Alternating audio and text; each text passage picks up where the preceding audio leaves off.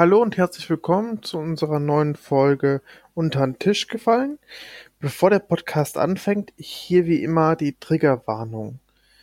Also es geht diesmal unter anderem um Depression, um posttraumatische Belastungsstörung, um Body Dysmorphia, was das Hauptthema ist, sprich äh, verfremdete Körperwahrnehmung. Es gibt, geht einmal ganz kurz um suizidales Verhalten es geht viel um Essstörungen und es gibt einen Teil, der dreht sich um sexuelle Gewalt. Also wenn euch das triggert, dann ähm, seid bitte gewarnt und ähm, hört es dann nicht rein, weil äh, wir wollen nicht, dass ihr irgendwas wieder durchleben müsst. Hm, zudem möchte ich an dieser Stelle noch kurz erwähnen, dass unser lieber Gast Tamara am Ende noch mal was einsprechen wollte, weil ihr nach dem Cast noch ein paar Gedanken gekommen sind, die sie uns dann als Sprachnachricht geschickt hat. Die sind äh, am Ende angehangen. Also vielen Dank schon mal fürs Reinhören und ja, jetzt geht's auch los.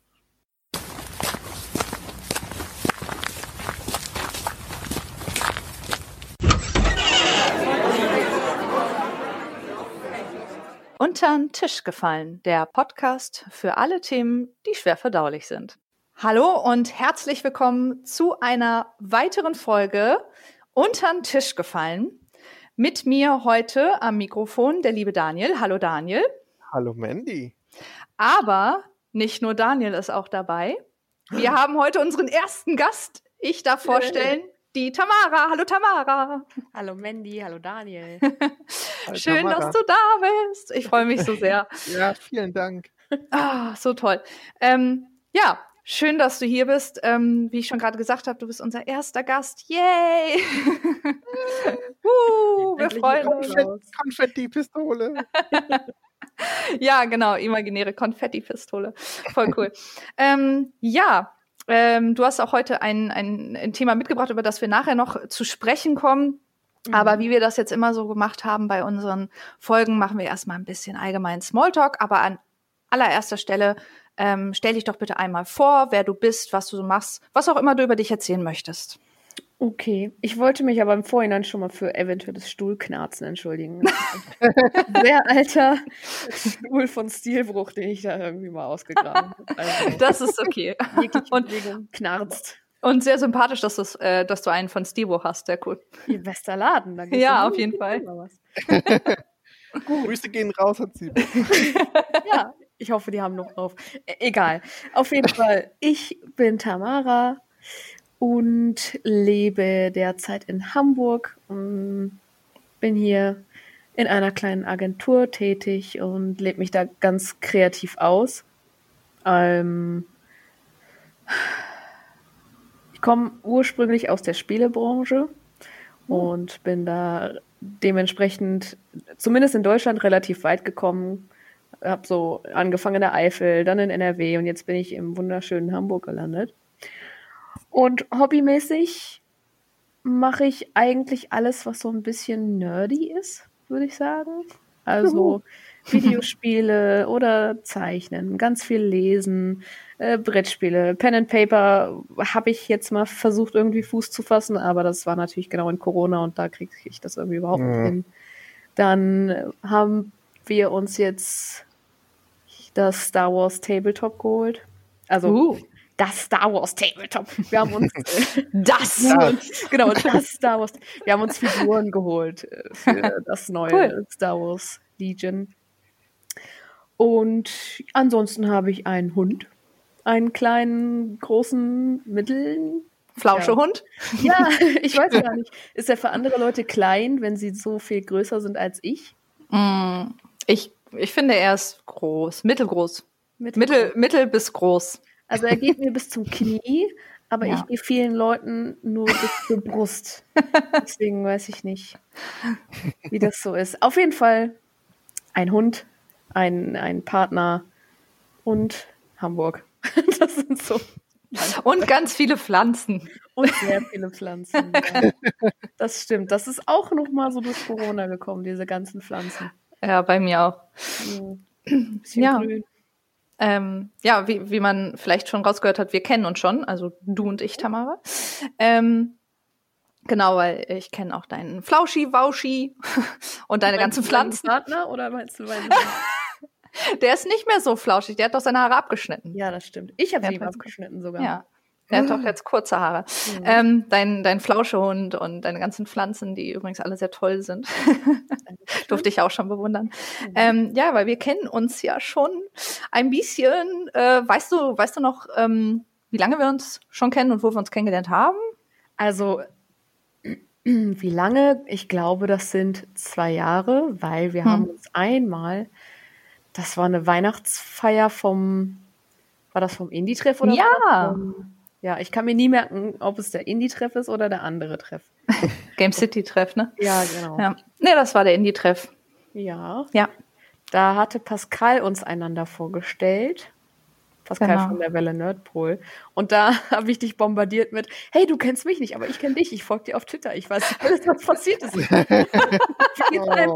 Du warst jetzt doch letztens wieder klettern. Wie war das? Ich habe gehört, du hattest Angst, aber dann hast du es. Und du so, jemand liebt meinen Twitter-Account, scheiße. ja, also ja, ich fand es gar nicht so schlimm, wie du es gerade erzählt hast, aber ich habe auch überlegt, also ähm, ich kann mich erinnern, wir haben uns äh, vor zwei Jahren auf der Weihnachtsfeier vom, vom Indie-Treff ähm, das erste Mal gesehen auf jeden Fall und ähm, ja, ich glaube auch, dass du das irgendwie gesagt hast, ja, ich kenne dich irgendwie von Twitter oder Instagram, aber mehr weiß ich auch nicht. Ich war auch ehrlich gesagt ziemlich betrunken, glaube ich. So wie jedes Jahr auf der Indie-Treff Weihnachtsfeier. Ähm, genau. Aber ähm, ja, das war unser erstes Zusammentreffen und äh, wir haben gemeinsame Freunde. Irgendwie in Hamburg ist die, die Gaming- und Spielebranche auch so, auch irgendwie eine kleine Familie, finde ich. Mhm. Also man kennt sich irgendwie. Und ähm, dann haben sich aber unsere Wege gar nicht so oft gekreuzt, bis vor einem halben Jahr, wo ich ja äh, einen Job angenommen habe, den ich zwar jetzt nicht mehr habe, aber wo du auch arbeitest. Genau. Und dann waren wir ganz kurz Arbeitskolleginnen für Mhm. fünf bis sechs Monate. Das war schön. Ja, das fand ich auch sehr schön. Es ist jetzt sehr einsam ohne dich. Ja, das musst du auch sagen. Ja. ich habe jetzt nur noch jetzt? einen. Vorher hatte ich zwei. Jetzt habe ich nur Ja. noch einen. Oh, es tut mir so leid. Ja, das vermisse ich auch sehr. Also, ähm, äh, ohne, ohne hier rumzuschleimen, das war wirklich sehr schön, mit dir zu arbeiten. Und das war auch eine, eine der tolleren Punkte für mich. Ja. Ähm, ja, aber das äh, heißt ja nicht, dass man dann aus der Welt ist. Man hat sich ja immer noch als Kontakt. Das stimmt. Und ähm, ja, genau, du hast gerade noch ähm, erzählt, du hast auch in der, in der Games-Branche gearbeitet. Mhm. Ähm, wel welche Position hast du da schon erlebt, durchgemacht? Tatsächlich größtenteils Tester. I know that. Und also ich war, lass mich kurz überlegen, welches Jahr haben wir? 2020. Ich war sechs Jahre lang als Videospieletester tätig. Das ist krass lang. Dann zwei Jahre, nee, warte mal, fünfeinhalb Jahre Tester, dann zwei Jahre Software-Tester für eine, für, für in der Banking-Branche und ein halbes Jahr Projektmanagement in der Spielebranche. Da habe ich mit der Firma Lost the Game ein kleines Projekt zusammen erarbeitet mit der Agentur, für die ich jetzt tatsächlich arbeite. Mhm. Und dann bin ich halt zu unserer Agentur gekommen. Und dadurch, dass Agenturen alles machen, bin ich auch manchmal noch bei Spielen tätig, aber größtenteils andere Software. Mhm. Mhm. Ja. ja, aber da sieht man, dass Hamburg wieder klein ist. Ne? Man, man kennt sich Mhm. auch in der Branche. Ja, Und das ist aber auch irgendwie schön, finde ich. Also ich fand ich fand es auch schön, dass unsere Wege sich öfters mal gekreuzt haben. Mhm. Und äh, ja, wie gesagt, dann auch ja zuletzt im Job. Ja. Ja, apropos, wo du gerade äh, erzählt hattest, ähm, dich vorgestellt hast wegen Pen and Paper, ähm, da müssen wir demnächst mal sprechen. Du. Äh, wir wollen ja schon, wir wollen ja schon so lange Pen and Paper machen, aber äh, Das haben ja wir nie dazu. auch auf so einem Treff besprochen, aber da warst du auch so betrunken, dass ich Ja. am nächsten Tag nicht wusste, ob du dich noch daran erinnerst. Und ich mich nicht getraut habe, dich nochmal anzusprechen. Das wirft jetzt echt ein schlechtes Bild auf mich, ne? aber ja, ich bin halt auch oft betrunken auf irgendwelchen Events. Das war so dieses, ja, ich suche auch eine neue Gruppe. Ich war vorher in einer und die, die wollen mich jetzt nicht mehr dabei haben. Deswegen suche ich jetzt ein neues. Wir starten das auf jeden Fall. Ja, true story. Es ist also, es tut mir so leid, ne, weil ich echt oft auf Events betrunken bin und mich dann Leute, also ich mich dann angeregt mit Leuten unterhalte und das dann aber wirklich vergesse. Ja. Und dann tut mir das halt immer so leid, wenn ich dann so, so Ideen habe oder irgendwie so, man trifft sich mal oder was weiß ich, ne? Und ähm, oder äh, selbst wenn es irgendwelche Business-Events sind, Business, als wenn ich mich da immer betrinke, ne, aber irgendwie Branchentreffs oder so, mhm. und dann mich irgendwelche Leute dann auf LinkedIn adden, so Business-Plattform, und ich mich halt nicht an die erinnern kann. Und die so, ja, ja, da auf dem Business-Event, du hattest ein bisschen was getrunken. Ah ja. Mhm. Ja, ups. Das muss stimmen. Ja, ja, ähm, lass uns über was anderes reden. Na gut. ähm, du hast ja auch einen äh, eigenen Podcast. Ja. Den äh, Was zockst du gerade Podcast, ne? Ist das richtig? Mhm. Ja, was zockst du gerade? Ohne was? E am Ende, aber das ist nicht so schlimm. Was zockst du gerade Podcast? Ich habe auch schon mal bei euch reingehört. Das ist ganz cool. Oh. Da ist sehr viel Wissen. Da ist sehr viel äh, Gaming-Wissen. Das ist krass. Ja, das stimmt. Ihr zockt auch extrem viel, einfach habe ich das Gefühl. Ich zock sehr wenig. Also die, die anderen beiden auf jeden Fall. Ich habe den Podcast mit Anna und Amal. So, Grüße gehen da raus. Und die beiden sind absolute Maschinen. Ich verstehe das nicht. Wir treffen uns einmal im Monat und wir haben in Google Drive immer so eine Liste an Spielen, die mhm. wir gerade gespielt haben oder beendet haben. Und bei mir stehen so drei und bei beiden immer so sieben, acht Titel, das beendet, das angefangen, das geplant. Ja, und ich sage, wie macht ihr das? Ja, wow. ich habe halt viel Zeit. Naja, okay. ja, gut, aber so hat jeder so seine Hobbys, ne? Mhm. Was ja. äh, zockst du denn gerade, wenn ich dich fragen darf? Ohne dass das jetzt hier ausartet zum, zum Gaming-Podcast, aber können wir mal kurz drüber sprechen. Ja, ich habe tatsächlich heute, um, ja, vor zwei Stunden ein neues Spiel angefangen, das heißt 999. Okay. Also, oh! Im nine Englischen, hours, nine persons, nine genau, genau, im Englischen halt nein, nein, nein, aber das klingt im Deutschen irgendwie so komisch. genau, äh, und das zwar ist das ein Nonari-Spiel. Da klingelt es überhaupt nicht bei mir. Er erklär. Das ist ein Escape Room-Spiel, so gesehen. Das erste okay. aus der Reihe. Das heißt, du, du, das Spiel beginnt, du wachst auf in einem Raum und bist eingesperrt Mhm. Da stellt sich raus, dass das eine kleine Schiffskajüte ist mhm. und das Fenster deiner Kajüte gerade einbricht und Wasser in deine Kajüte läuft. Und du musst da so schnell wie möglich irgendwie rausfinden. Mhm. Du weißt nicht, warum du auf dem Schiff bist, du weißt nicht, wie du da gelandet bist, aber Fakt ist, wenn du nicht aus diesem Raum rauskommst, stirbst du. Okay, und ist das so kurz episodenmäßig oder wie kann man nee, sich das vorstellen? Das ist, das ist also das Spiel hat sechs unterschiedliche Endings, wenn ich mich recht erinnere. Mhm. Und du kannst die Routen immer wieder spielen und so dann das wahre Ende rausfinden. Also mit dir sind noch acht weitere Charaktere und einer davon ist die Person, die dafür verantwortlich ist, dass du da eingesperrt ah, bist. Ah, cool. Das klingt so. aber spannend. Und ähm, je nachdem, welche Entscheidungen du triffst oder welche, welche Dialogoptionen du wählst, ändern sich die Routen. Und mhm. du kannst es, wie gesagt, öfter spielen und auch an bestimmten Punkten in den Routen einspringen wieder, um dann herauszufinden, wie die ganze Geschichte eigentlich wirklich war. Mhm. mhm. Okay. So. Das war jetzt so. Und auf welcher Plattform gibt es? Das spiele ich jetzt auf der PlayStation Vita. Allerdings ist vor circa zwei Jahren, glaube ich, die Nonary Game Collection rausgekommen und die gab es jetzt wohl noch genau. auf PlayStation 4. Und das dritte Spiel, das heißt Zero Time Dilemma, das ist so eine Dreierreihe, ist auch auf der PlayStation 4 und der Vita rausgekommen. Und ah, cool. auf der Switch ist Zero Time Dilemma auch rausgekommen. Mhm.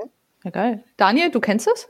Ja, ich kenne das. Das war, glaube ich, eine Nintendo DS oder 3DS-Reihe. Da hat ja. sie zumindest ihren Ursprung. genau.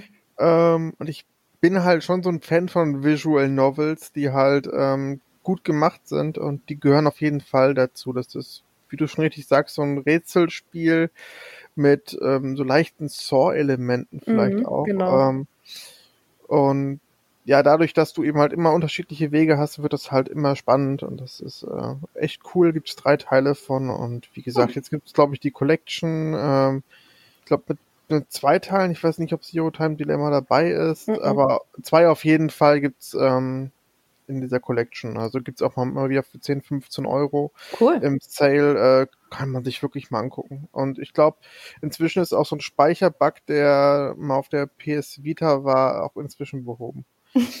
Ja, sehr geil. ja, cool. Klingt auf jeden Fall sehr spannend. geil. Ich hoffe zumindest, dass es jetzt gespeichert hat. Du wirst es dann sehen, wenn du das nächste Mal anmachst. Ja, also, ja. ja. Ich hoffe auf Gutes. Okay. Daniel, was zockst du denn gerade? Ähm, was zock ich gerade? Ich ähm, bin durch unseren letzten anderen Podcast, äh, den ich habe, ähm, bin ich total im Point-and-Click-Adventure-Fieber und ähm, ach, ich spiele mal wieder Indiana Jones in The Last Crusade. Ich spiele äh, Day of the Tentacle äh, immer mal wieder durch. Das kriege ich inzwischen so eine Stunde 30 bis eine Stunde durch. Okay, Ähm. was, was ist denn die normale Länge? Ähm, ja, ich- keine Ahnung, wenn du es, glaube ich, noch nie gespielt hast und die Rätsel erst, äh, ja, glaube schon, dass du dafür acht Stunden brauchen Ah, okay. nachdem. Also kann man sagen, dass du schon Speedrunst. Ja, so ein bisschen vielleicht, aber also wenn ich, also ich könnte es auch drauf anlegen, dann würde ich es in 40 schaffen, aber, Okay. Jesus.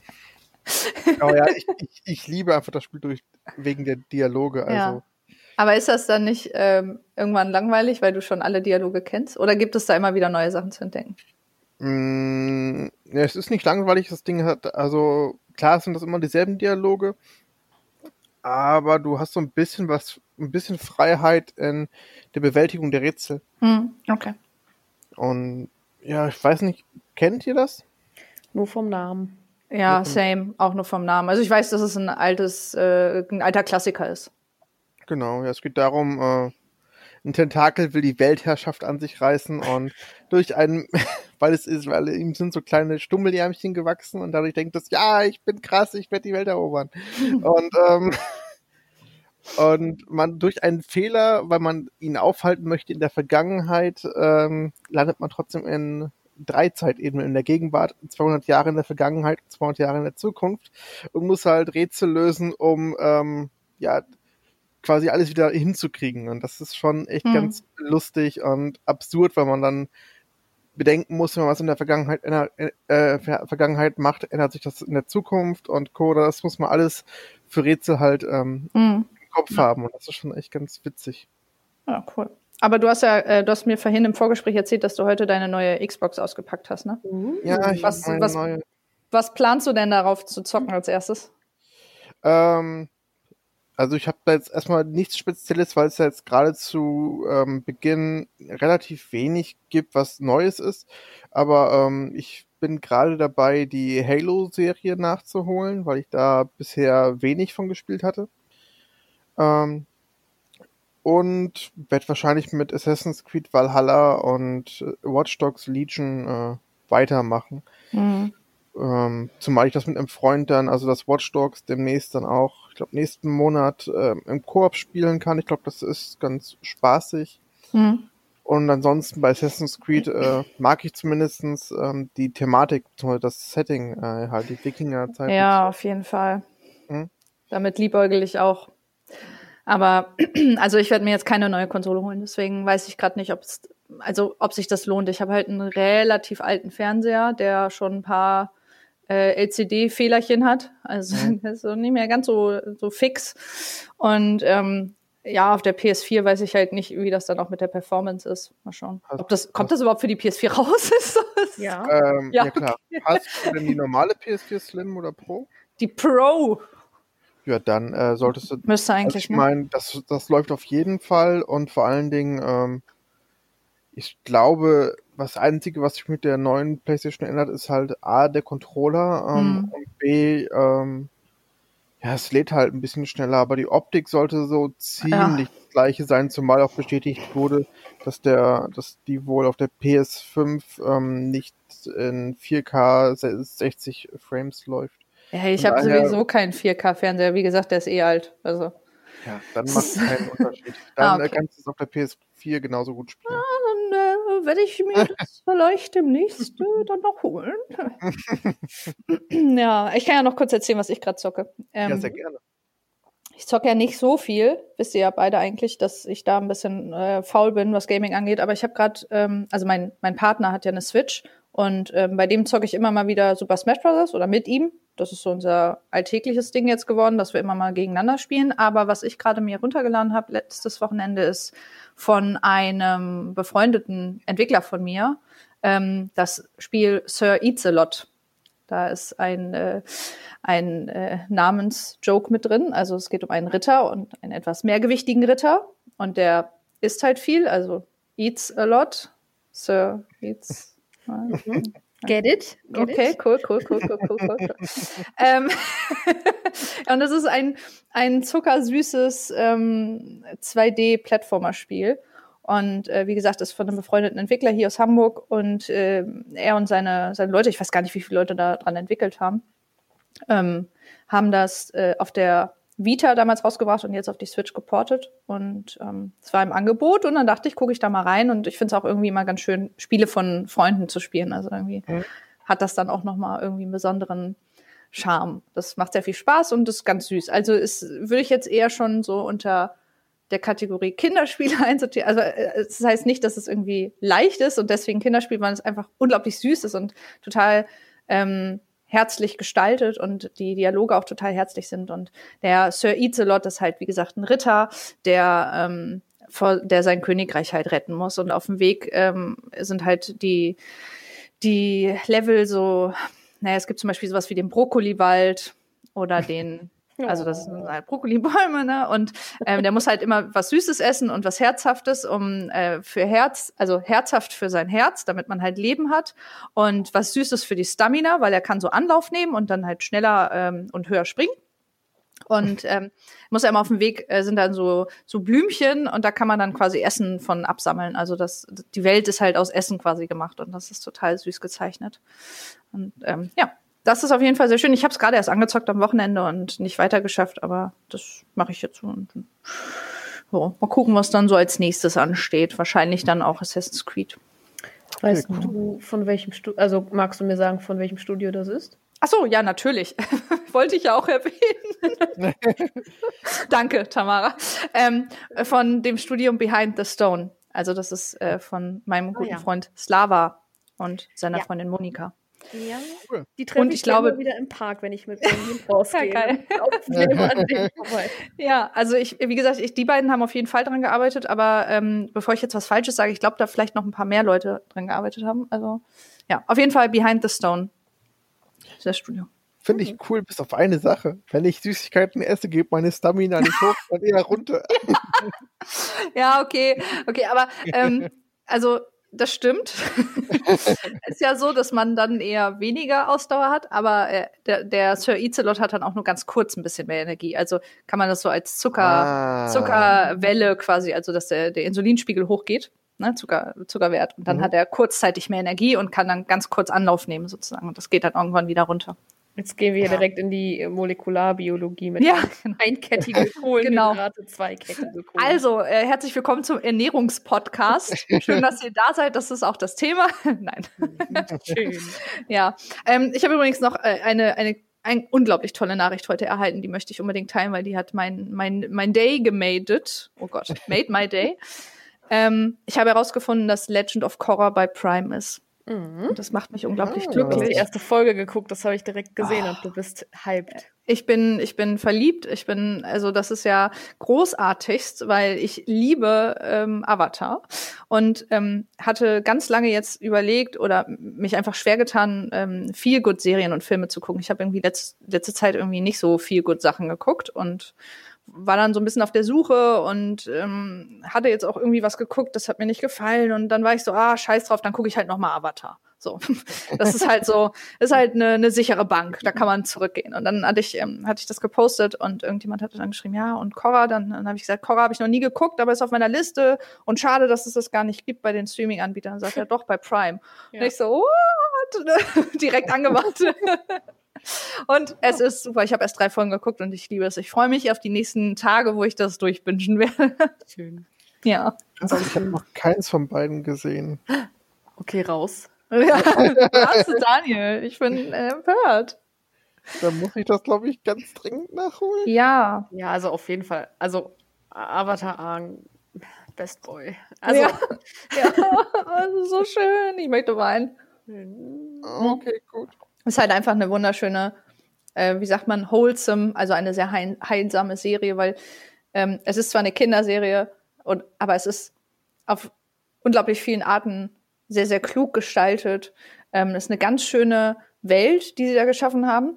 Ähm, das Character Design ist total cool und es gibt ähm, halt verschiedene, verschiedene ja, e-, Elemente und also es gibt ja vier Elemente und jedes Element hat quasi ein Volk sozusagen und diese dieses Character Design, wie die alle ähm, angezogen sind, wie die ihre ne, ihre Kleidung, wie das gestaltet ist und so, das ist so unglaublich rund gestaltet und die Geschichte an sich ist auch sehr schön. Also ich, ich finde das halt ganz toll. Ja, okay. Ja. Dann werde ich wohl mal reingucken müssen und berichten.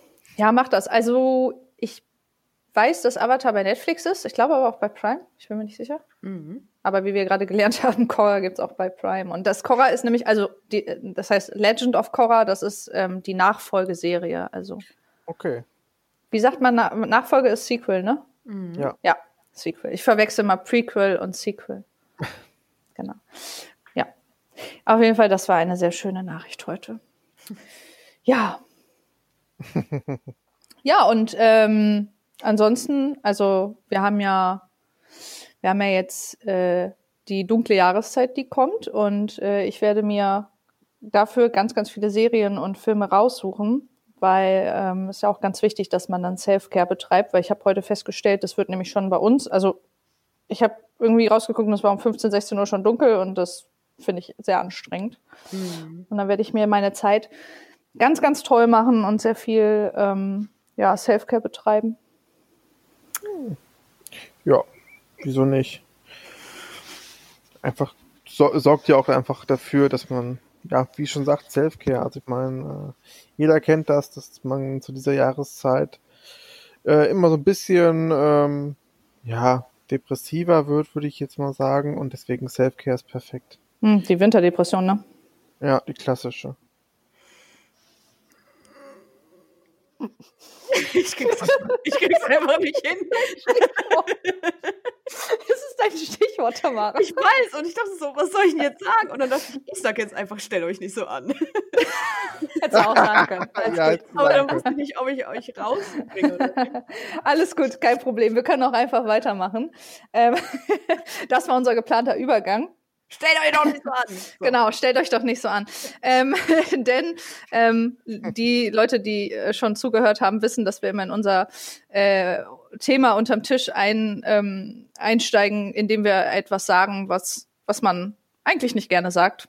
Und zwar hatten wir uns überlegt, dass wir ähm, oder dass Tamara den Satz, stell dich nicht so an, oder nee, warte mal, das Tamara sagt sie, nee, Tamara sagt, sie hat auch Winterdepression oder sie fühlt sich auch nicht gut mit dem, mit der Dunkelheit und ich sage, stell dich mal nicht so an. Ja, genau. Genau. Ja, so war es geplant. Aber jetzt ist es ja auch nicht so gut und dann dachte ich, jetzt sind wir drei Leute. Ach, alles gut.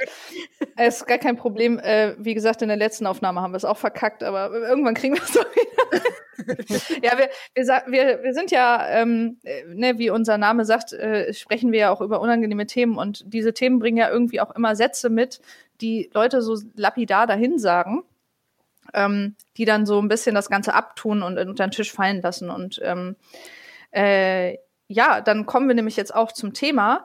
Ähm, Tamara, möchtest du selber äh, erzählen, warum du hier bist, oder soll ich das übernehmen, warum wir dich eingeladen haben? Mach mal lieber du. okay. Also, ein unangenehmes Thema für mich sind Einleitungen. Kein Problem. Ich, äh, ich, ich kann Einleitungen meistens. also, genau. Ähm, ich habe dich, äh, also ich habe dich vorgeschlagen und äh, Daniel hatte äh, auch Lust mit dir zu sprechen und zwar ähm, nämlich auch über das Thema ähm, Depressionen beziehungsweise psychische Krankheiten und die Wahrnehmung in der Gesellschaft. Das ist ja eines der Themen, die Daniel und ich bereits besprochen haben ähm, wo wir über unsere persönlichen Erfahrungen geredet haben. Und ich bin dabei auf dich gekommen, weil du ebenso wie ich auch eine Person bist, die sehr, sehr offen und sehr direkt darüber spricht. Nicht nur darüber spricht, sondern du hast sogar noch einen Instagram-Account. Mhm. Darf ich den nennen? Ja, klar, gern. Ja, das ist äh, Kopfkuddelmuddel. Und äh, was ich an diesem äh, Account besonders liebe, ist, dass du ähm, mit sehr vielen Klischees aufräumst, dass du über dich selber sprichst, dass du bei dir das Thema Selbstliebe ähm, ja rausgesucht hast, um darüber zu reden, ähm, sehr offene Bilder und Stories postest und ähm, offensiv auch versuchst aufzuklären. Und deswegen kam mir dann die Idee, ähm, ja, ob du dann vielleicht Lust hättest, ähm, hier in unserem Podcast zu kommen und deine Geschichte zu erzählen. Und äh, auch im Hintergrund, wie gesagt, mit, mit der Wahrnehmung der Gesellschaft, wie, wie, wie du deine Erfahrungen gemacht hast in der Gesellschaft, ähm, auch mit der Offenheit deiner Krankheiten. Genau, und deswegen haben wir dich eingeladen, deswegen bist du hier. Mhm. Und ähm, ja, da würde ich dir dann jetzt als erstes einfach die Frage stellen, welche Krankheit bringst du denn mit? Momentan bringe ich wohl drei diagnostizierte Krankheiten mit. Und zwar handelt es sich da einmal um eine schwere oft wiederkehrende, ich glaube in diesem Fall nennt man das rezessiv, obwohl dann wäre sie absteckend. Naja, auf jeden Fall eine schwere, immer wiederkehrende Depression mit oft starken depressiven Phasen. Dann leide ich an posttraumatischem Stresssyndrom und habe auch eine körperdysmorphobische Störung. So. Es ist immer sehr komisch, dass im Deutschen Körperdysmorphophobie und im Englischen Body Dysmorphia. Ja, also ich kenne es auch nur unter, das, unter dem englischen Begriff ich verstehe auch nicht, wo das, wo das Wort Phobie herkommt, weil ich habe ja keine Angst. Also, ich habe ja keine Angst vor meinem Körper. Was genau äh, ist denn Dysmorphophobie? Das Grundsätzliche daran, ich kann jetzt auch wieder nur von mir sprechen, ist, dass ich oft in den Spiegel gucke und etwas ganz anderes sehe, als tatsächlich objektiv da ist. Ähm ich, also so diese Body Dysmorphia, sage ich jetzt, führt super oft auch zu Essstörungen, eben weil Menschen, größtenteils Frauen, aber durchaus auch Männer, im Spiegel eben was ganz anderes sehen, als objektiv vorhanden ist. So, das können Menschen sein, die haben Körpergröße S und sie sagen immer noch so, boah, ich platze aus allen Nähten. Und das kann, wie gesagt, ganz schnell in Essstörungen oder suizidalem Verhalten enden. Mhm. Und bei mir ist es damit verankert, dass wenn ich in den Spiegel gucke, sehe ich oftmals, dass ich ähm, ja extrem dick bin oder dass sich nichts bei mir geändert hat. Und da muss ich jetzt so ein bisschen vorweggreifen. Ich war früher stark übergewichtig. In dem Sinne von, ich bin 1,58 groß und habe 115 Kilo gewogen. Das war Größe, Konfektionsgröße 52. Mittlerweile wiege ich 65 Kilogramm. Das, wenn man dem BMI vertrauen will, was man eigentlich nicht tun sollte, mhm. weil man sich damit sehr stark trügen lässt. Laut BMI ist es normalgewichtig und Konfektionsgröße mittlerweile ist 38. Also es ist ein wirklich großer Unterschied. Es sind 50 Kilo. Mhm. Auf jeden Fall Respekt erstmal dafür. Ja, Danke. Aber ich gucke halt super oft in den Spiegel und schaue mich an und denke so, boah, du siehst wieder aus wie früher. Und das triggert einfach unheimliche Ängste, wieder genauso zu sein wie früher. Und da das spielt dann direkt meine posttraumatische Stress äh, Disorder. Ja, wieder mit rein. Also bei mir wird einfach alles getriggert. Ich gucke in den Spiegel, mhm. denke, oh Gott, du bist wieder fett. Und dieses Wort fett benutze ich auch nur negativ, um mich zu beschreiben. Ist das erstens ganz egal, wie andere Menschen aussehen. Außerdem gehe ich nicht zu anderen Menschen und sage, boah, bist du fett. Also fett ist halt eigentlich auch nur ein Begriff einer Sache. Also Fett ist halt die Sache an sich. Ein Mensch hat Fett, aber ein Mensch ist nicht Fett. Also er besteht mhm. ja nicht aus Fett. Ihr versteht, was ich sagen will. Ja, Absolut. Ich gucke in den Spiegel, denke, boah, du bist fett, ähm, du bist genauso wie früher und früher warst du wertlos und du warst scheiße und dann äh, geht das ganz schnell in so eine Spirale von meiner frühesten Kindheit, weil ich eben eine Mutter hatte, die mir gesagt hat, ich wäre halt wertlos. Und dann geht das direkt wieder in so eine Spirale rein, dass ich dann auch denke, ich darf eigentlich nicht leben. Und das, das geht dann schnell in so eine depressive Phase rein. Also es ist so eine absolute Kettenreaktion. Hm. Aber ja, um deine Frage zu beantworten, man guckt in den Spiegel und sieht was anderes, als da ist. Und hm. ja, dadurch kann viel getriggert werden. Ich habe auch einige Freunde, die, oder ich habe eine Freundin, die ganz stark darunter leidet, die ist super schlank, aber die guckt in den Spiegel und hat vielleicht mal ein wenig Wasser eingelagert, eben durch den Zyklus oder das Wetter oder was auch immer. Mhm. Und sieht sich an und denkt so, boah, wie kann jemand nur so ekelhaft sein wie ich? Fettester Mensch der Welt. Und dann stehe ich neben ihr und habe, glaube ich, zwei, drei Nummern größer. Und das ist dann so, aber das sieht sie nicht. Sie sagt so, ja, aber du bist ja auch schlank. Und also, das ist halt ein völlig falsches Bild, was der Körper einem da widerspiegelt oder die Psyche, nicht der Körper, sondern einfach nur der Kopf einem da gibt.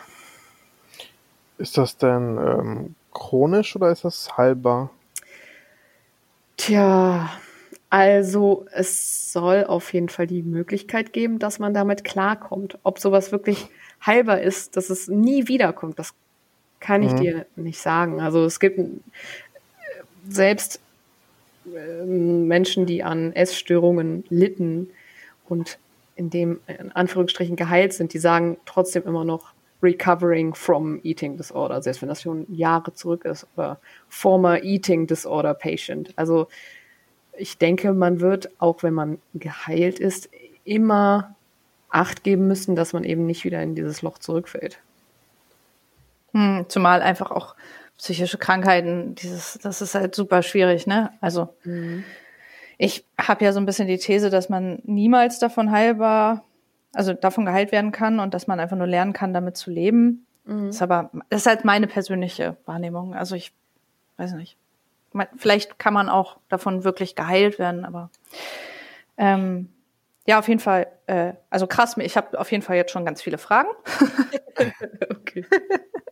Aber erstmal danke für die Erklärung. Ja. Ähm, Daniel, wolltest du gerade was fragen? Habe ich dich eigentlich unterbrochen? Oder äh, soll ich einfach weiter fragen? Also für mich war erstmal wichtig, ob es äh, chronisch ist, ob es heilbar mhm. ist, ob man damit leben kann. Das ist für mich erstmal so als Grundlage ganz wichtig. Mhm. Ähm, und eine weitere Frage ähm, wäre, äh, wie lebst du aktuell damit? Wie nimmst du das äh, wahr? Nimmst du das wahr? Okay, das ist jetzt ähm, meine Body Dysmorphia ist oder ähm, ja, wie ist das Erlebnis für dich und wie gehst du damit um? Das ist tatsächlich jeden Tag neu.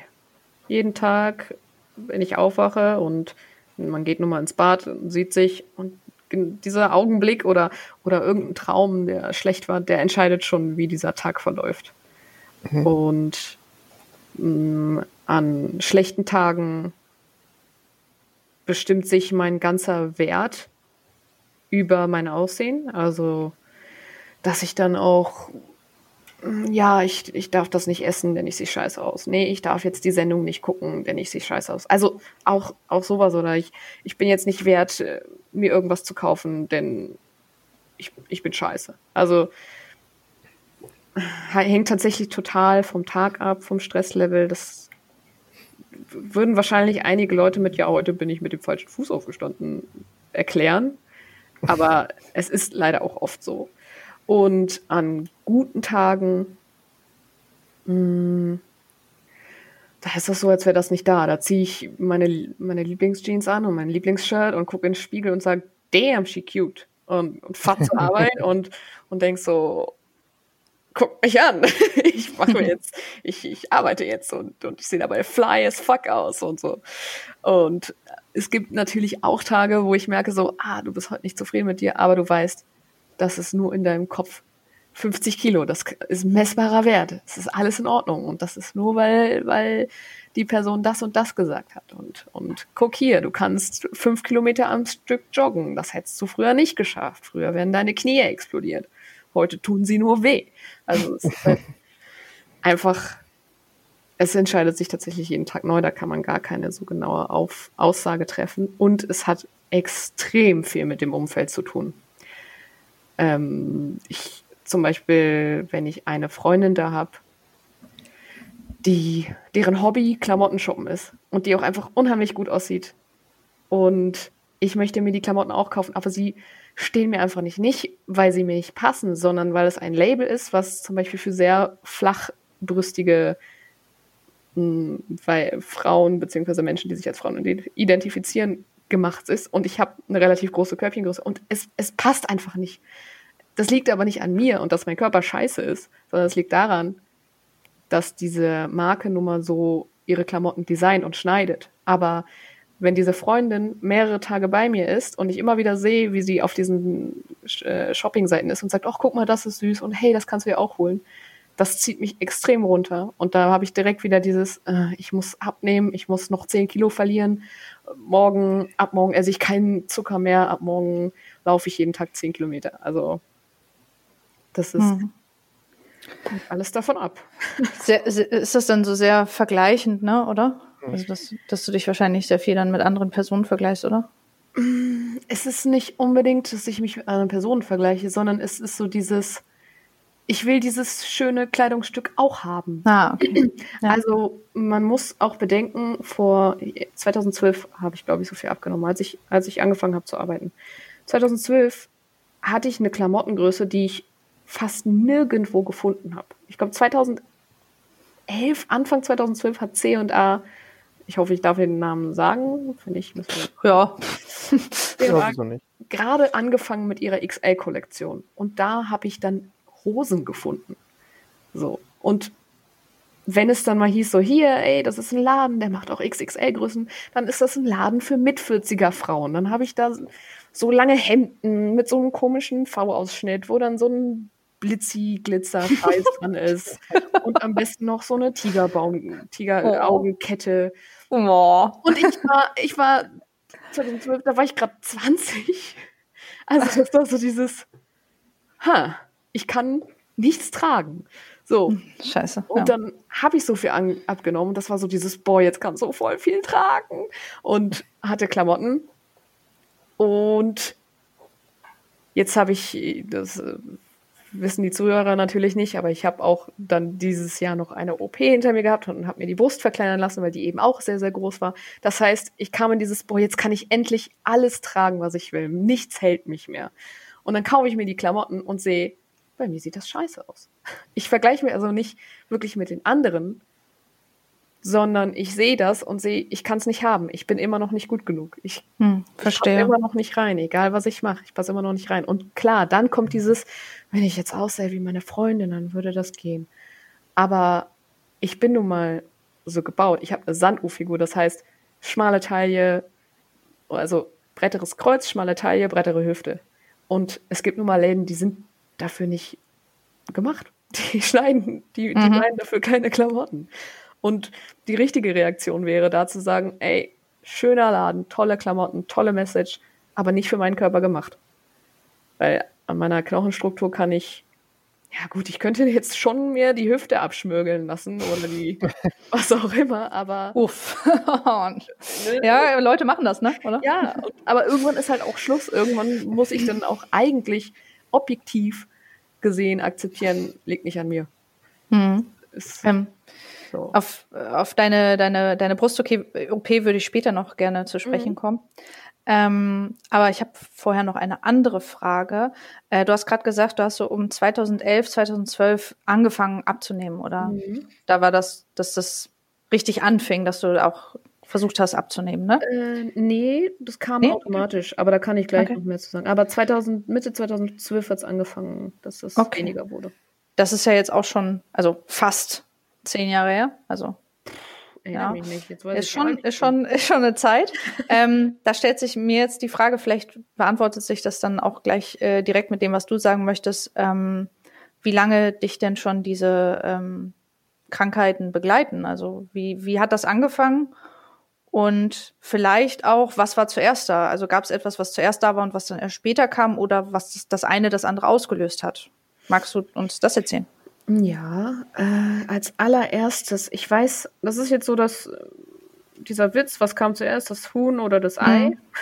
Mhm. Ja.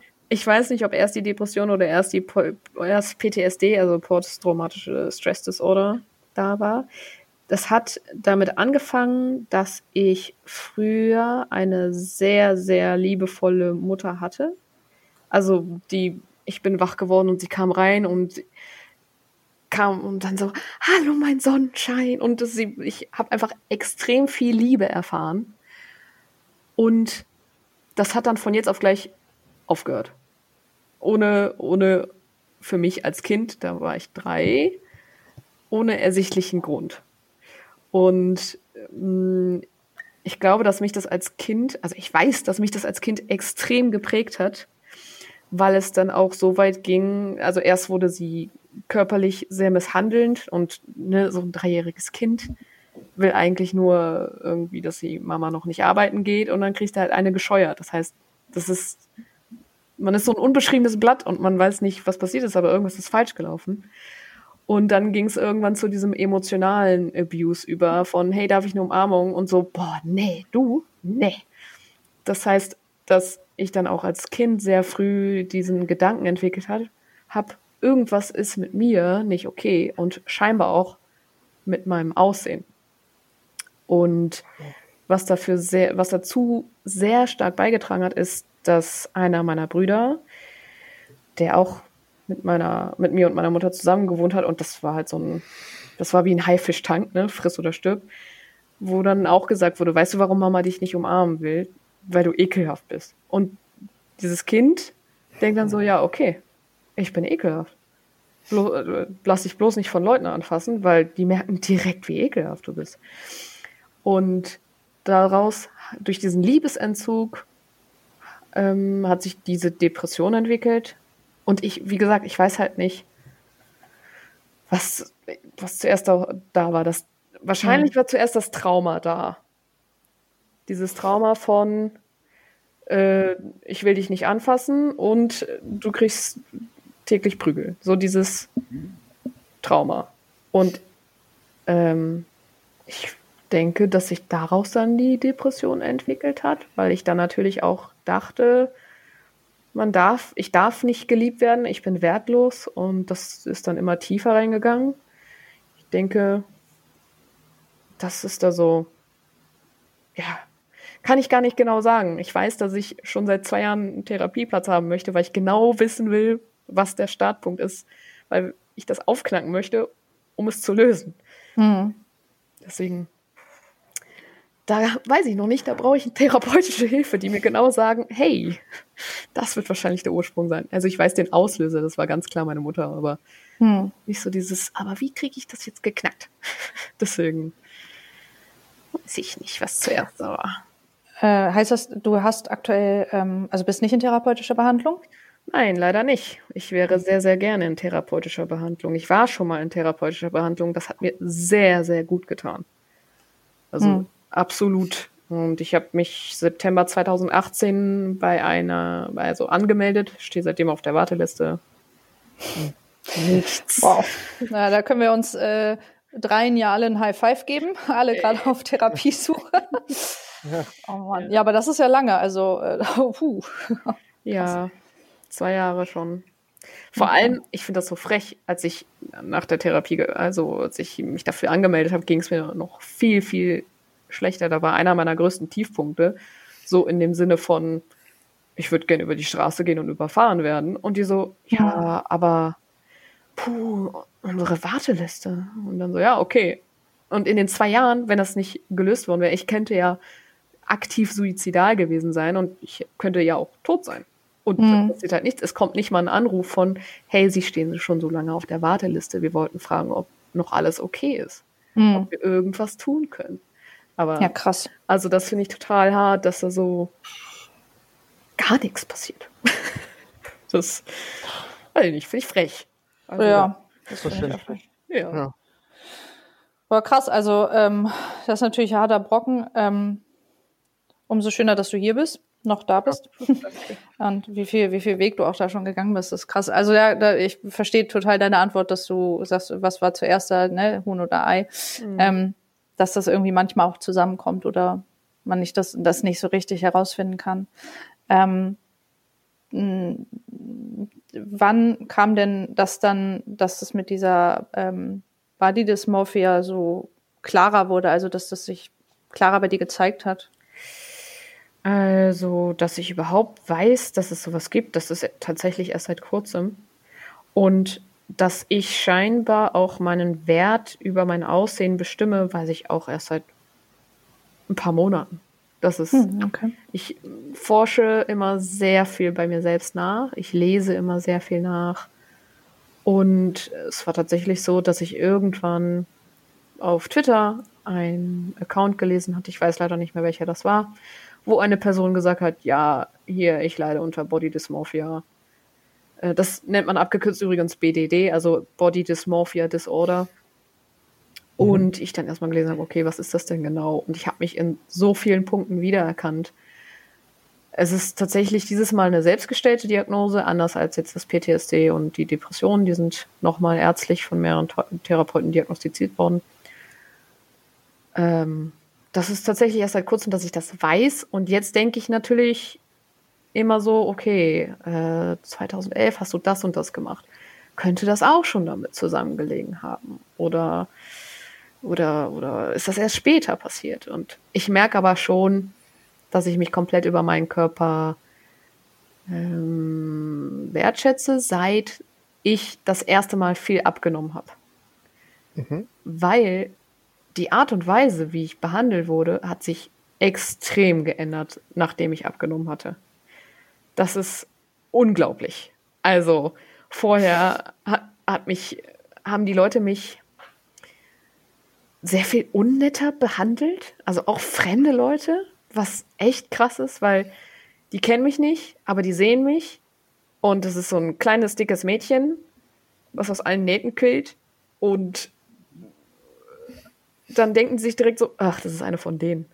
Und dieses eine von denen heißt ein Mensch, der sich gehen lässt, ein Mensch, der sich vielleicht nicht wäscht. Also diese ganzen Stereotypen, die damit verbunden sind, was ja auch oftmals nicht stimmt. Es gibt super viele übergewichtige Menschen, die hier pff, mal eben so den Marathon laufen und sagen, ja, komm. Ähm, aber trotzdem wurde ich oftmals wirklich mit diesem, dieser negativen, der erste Eindruck zählt, äh, begrüßt. Mit diesem Ugh. Und als ich dann das erste Mal abgenommen habe, das war das erste Mal, waren es, glaube ich, 30 Kilo in fünf Monaten. Also sehr schnell, Wow. sehr rapide. Hm, krass. Und, und direkt, ne? Also ähm, One-Night-Stands ohne Ende, Affären ohne Ende. Auf einmal stand mein Mitbewohner auf mich. Ähm, auf einmal kann ich hier hautenge Kleider tragen und ich bin im Club und alle so, Beach, schöne Augen, wo ich mir jetzt im Nachhinein denke, ja, genau. ähm, ganz anders. Ne? Leute viel, viel netter, gehen viel mehr auf mich zu. Klar, ich, ich will überhaupt nicht bestreiten, dass ich auch anders war, dass ich gemerkt habe, so, ey, ich fühle mich gut, diese ganze Last ist von mir weg, weil das war ja auch einfach ein Gewicht, das hat an meinem Körper gezerrt. Laufen war anstrengend, schlafen war anstrengend, ähm, sitzen war fucking anstrengend. Und ich bin natürlich ganz anders durch die Gegend gelaufen. Ich will nicht bestreiten, wie gesagt, dass das auch damit was zu tun hat, aber ich habe schon gemerkt, shit, du bist dünn und auf einmal mögen dich die Leute, vor allem Männer. Also Frauen, muss ich sagen, sind da nicht so ähm, schlimm, jetzt in Anführungsstrichen, aber ich, äh, also ich bin pan bisexuell und bei Frauen, die hatten viel weniger Probleme mit meinem Gewicht, also gar nicht. Die, ne? Und, und Männer irgendwie dann schon. Also ich will natürlich auch nicht sagen, alle Männer, weil ich hatte auch Beziehungen, auch als ich so übergewichtig war. Und ich hatte auch Leute, die an mir interessiert waren mit dem Übergewicht. Aber es war echt hart. So dieser 0815 Mann kam dann auf einmal auf mich zu und hat mir Aufmerksamkeit geschenkt und hat gesagt, ey, how about some dancing? das, Ja. Hast du das, hast du das denn als Kompliment gesehen? Damals ja. Also total, weil ich dachte so, boah, so fühlt sich das an, gemocht zu werden. Hm. So fühlt sich das an, äh, gut auszusehen. So, und ich weiß, das ist ein super toxisches Denken und ich hoffe, dass niemand, der sich das hier gerade anhört, so denkt so, ja, ich kann auch erst gemocht werden, wenn ich dünner bin. Das, das ist nicht wahr. Aber so fühlt es sich an und so entgegnet einem auch die Gesellschaft. Ich meine, wo bitte sehe ich hier ein Unterwäschemodel in Größe 52? Das sehe ich vielleicht jetzt mal bei Instagram bei einer, bei einer Marke, die sich auch mal traut, echte Menschen zu zeigen und nicht so, puh, die hier wiegt nur 40 Kilo und trotzdem haben wir noch die Kniescheiben wegretuschiert. Also. ja, aber true. ja, leider. Und ja. ja, dementsprechend ist das einfach so, scheiße, mein Wert steigt und sinkt mit meinem Gewicht. Und das ist nicht gut. das ist überhaupt nicht gut. Hm. Was hat denn ähm, diese, diese krasse Abnahme von Gewicht dann mit, mit dir gemacht? Also hast du da irgendwie eine Veränderung, vielleicht jetzt auch rückblickend festgestellt, auch mit in Verbindung mit dieser ähm, Dysmorphophobie? Ich sag das jetzt auf Englisch. Mhm. Body Dysmorphia. Du meinst seelisch oder körperlich? Sowohl als auch. Was auch immer du, du bemerkt hast und beantworten möchtest. Also die starke Gewichtsabnahme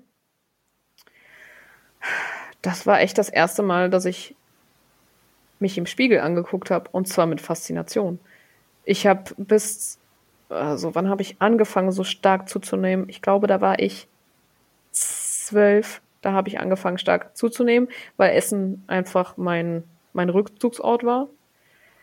Um, ähm, und ich hatte keine Spiegel. Ich habe die, ich konnte nur bis zu meinem Schlüsselbein gucken, um mir halt wie jeder Teenie 80 Tonnen Kajal in die Augen zu schmieren und irgendwie so ein bisschen goth und edgy auszusehen und mehr nicht. Sobald ich auch nur einen Blick von meiner, von meiner Brust, von meinem Bauch, von meinem Oberschenkeln gesehen habe, da war der Tag für mich gelaufen. Da habe ich ein Wochenende im Bett gelegen, Anime geguckt und Marshmallows über einer Kerze geröstet. Also das ist, das, das, ist leider wirklich so. Ich habe Woche, ich habe so zwei Pakete gekauft und habe die über so ein Teelicht geröstet. Das klingt ganz geil, ist aber auf Dauer wahrscheinlich auch nicht so gesund. nee, überhaupt nicht. Also, aber zur Abwechslung klingt es auch ganz schön. Ja, und ja. Ne, ein Blick und dann war vorbei. Dann war wieder Krass. so, weil wenn du nicht weißt, wie du aussiehst, ist es irgendwie auch nicht so schlimm. So, also das, das dachte ich mir dann immer. So, ja, du weißt ja nicht, wie dick du bist. Und ja, dann nach diesen 30 Kilo, ich gucke in den Spiegel und denke so, damn, ich habe ja einen Bauchnabel. Und, oder, hey, die Unterwäsche schneidet gar nicht so doll ein, dass meine Hüfte wehtut. Oder, oder irgendwie solche Sachen. Oder, hey, ich kann mal eine Jeans tragen, die keine Jaggins ist, sondern eine mit Knöpfen und sogar Taschen.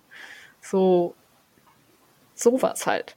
Äh, hast du, du hast gerade gesagt Jaggins. Magst du kurz erklären, was das ist? Ich Ach weiß so. nicht, ob jeder das weiß. Jaggins ist ein Mix aus einer Leggings und einer Jeans. Also es ist eine Leggings, die sie ist, aber aus sehr stretchigem Jeansstoff und dementsprechend kann man sie als Jeanshose tarnen wenn man nicht zeigen will, dass man nur in Leggings auf die Arbeit geht. okay, danke. Ja. Eine Jaggins. Eine Jaggins. Ja. Wusste ich auch erst dank C&A. Die hatten halt Jaggins 53. so geil, nicht mal Knöpfe. Nice. Leggings sind aber auch einfach äh, geil. Also ja, sehr bequem. Ich hätte auch gern wieder welche. Ich habe nur welche zu laufen. Egal. Ja, also ich, äh, ich trage heute seit Wochen mal wieder eine Jeans. Also oh, ich trage schon äh, seit also 2020 ist bei mir das äh, Jahr der ähm, Schlabberhosen und Leggings. Sehr gut. Ja, Irgendwas muss es ja auch haben. Ja. Cool. Naja. Äh, ja, ich habe den Faden verloren es war auf jeden Fall, ich habe auf einmal in den Spiegel geguckt und das war nice. Das ist auch schön. Also ähm, es ist ja auch, ich finde, also da, man, man sagt ja auch immer so, ne, Respekt beim Abnehmen. Ähm, das soll nicht heißen irgendwie, dass man dadurch jetzt einfach irgendwie mehr Respekt kriegt, weil man dünner ist, sondern also ich zum Beispiel sage das halt auch ähm, irgendwie Respekt, weil ich möchte damit halt meinen mein Respekt über, über die Disziplin ausdrücken. Ne? Also, mhm. weil ich weiß, wie viel Disziplin und, und Selbstbeherrschung das einem abverlangt. Und ähm, es ist halt so, dass, mm, also das sieht man ja äußerlich. Ne? Also Menschen sehen ja, wenn jemand zu oder abnimmt und ähm, fangen dann ja wahrscheinlich an. Also ich kenne es auch, ich habe mich auch mal ähm, äh, nicht so krass, ne, weil ich, ich habe halt nie so viel gewogen. Bei mir waren es immer nur so kleinere ähm, Kilos, aber ich habe mich mal krass runtergehungert mit so einem dummen Diätdrink. Macht das niemals. Das ist dumm und sehr ungesund. Ähm, und da war das halt auch so, dass alle dann ähm, Komplimente gegeben haben und man fühlt sich gut. Aber ähm, zumindest bei mir hat es nicht lange gehalten, aber ich habe natürlich nicht den gleichen Background. Also ich war dann äh, nicht auf Dauer damit so glücklich und es kam dann auch irgendwann zurückgepfeffert. Also mhm. ich weiß nicht, hat dich das denn, also ich weiß nicht, wie ich es formulieren soll, hat dieses das Abnehmen auch irgendwas mit deinem Selbstwert gemacht, also mit deiner Selbstliebe, dass das besser wurde? Oder, oder war das eher so eine reine Ego-Sache?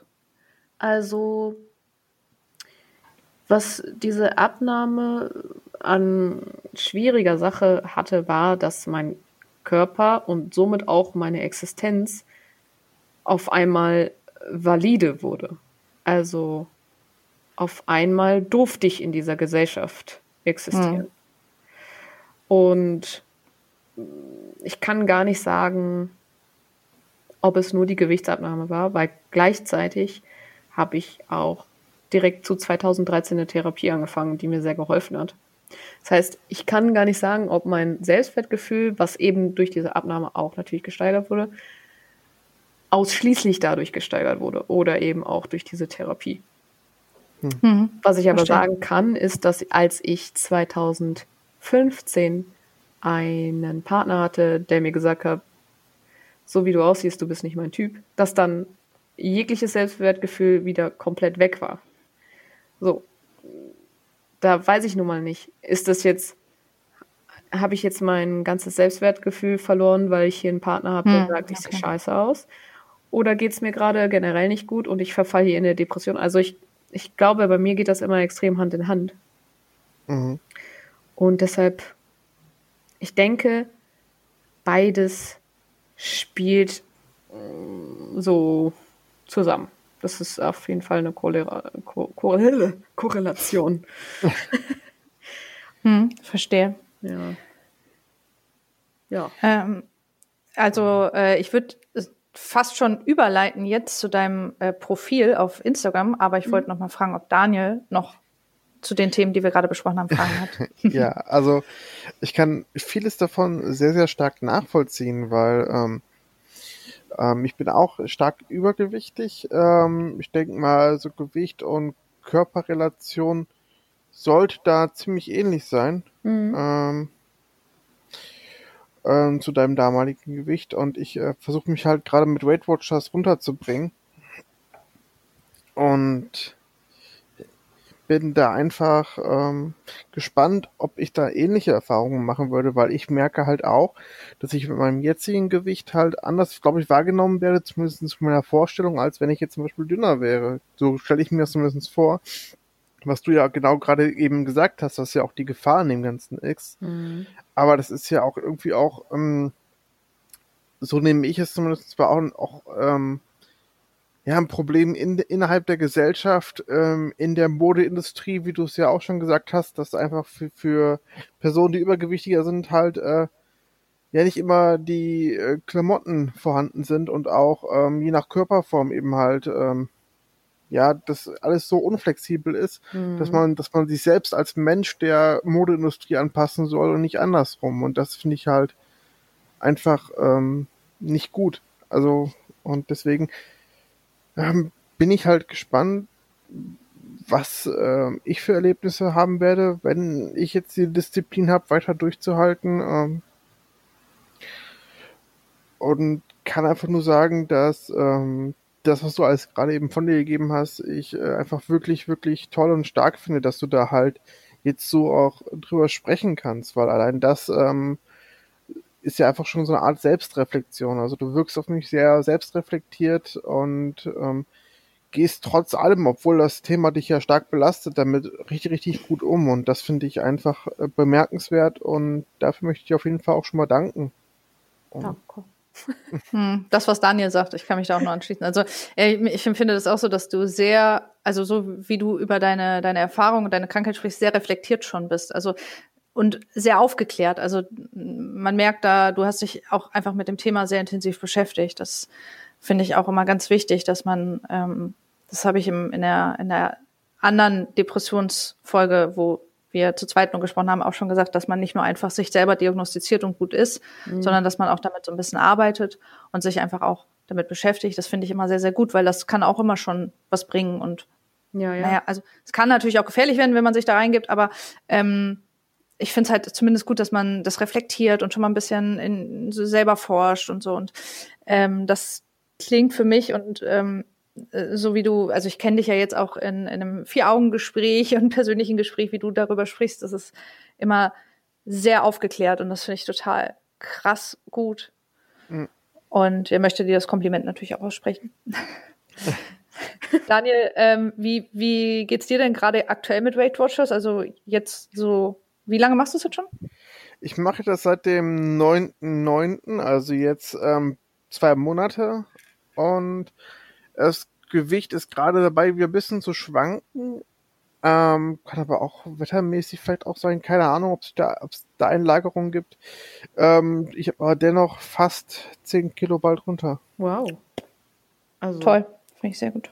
Gratulation. Ja, auf danke, jeden Fall. Danke. Es sind so die kleinen Erfolge, aber es muss noch viel mehr geschehen. Das ist kein kleiner Erfolg. 10 Kilo ist eine Menge.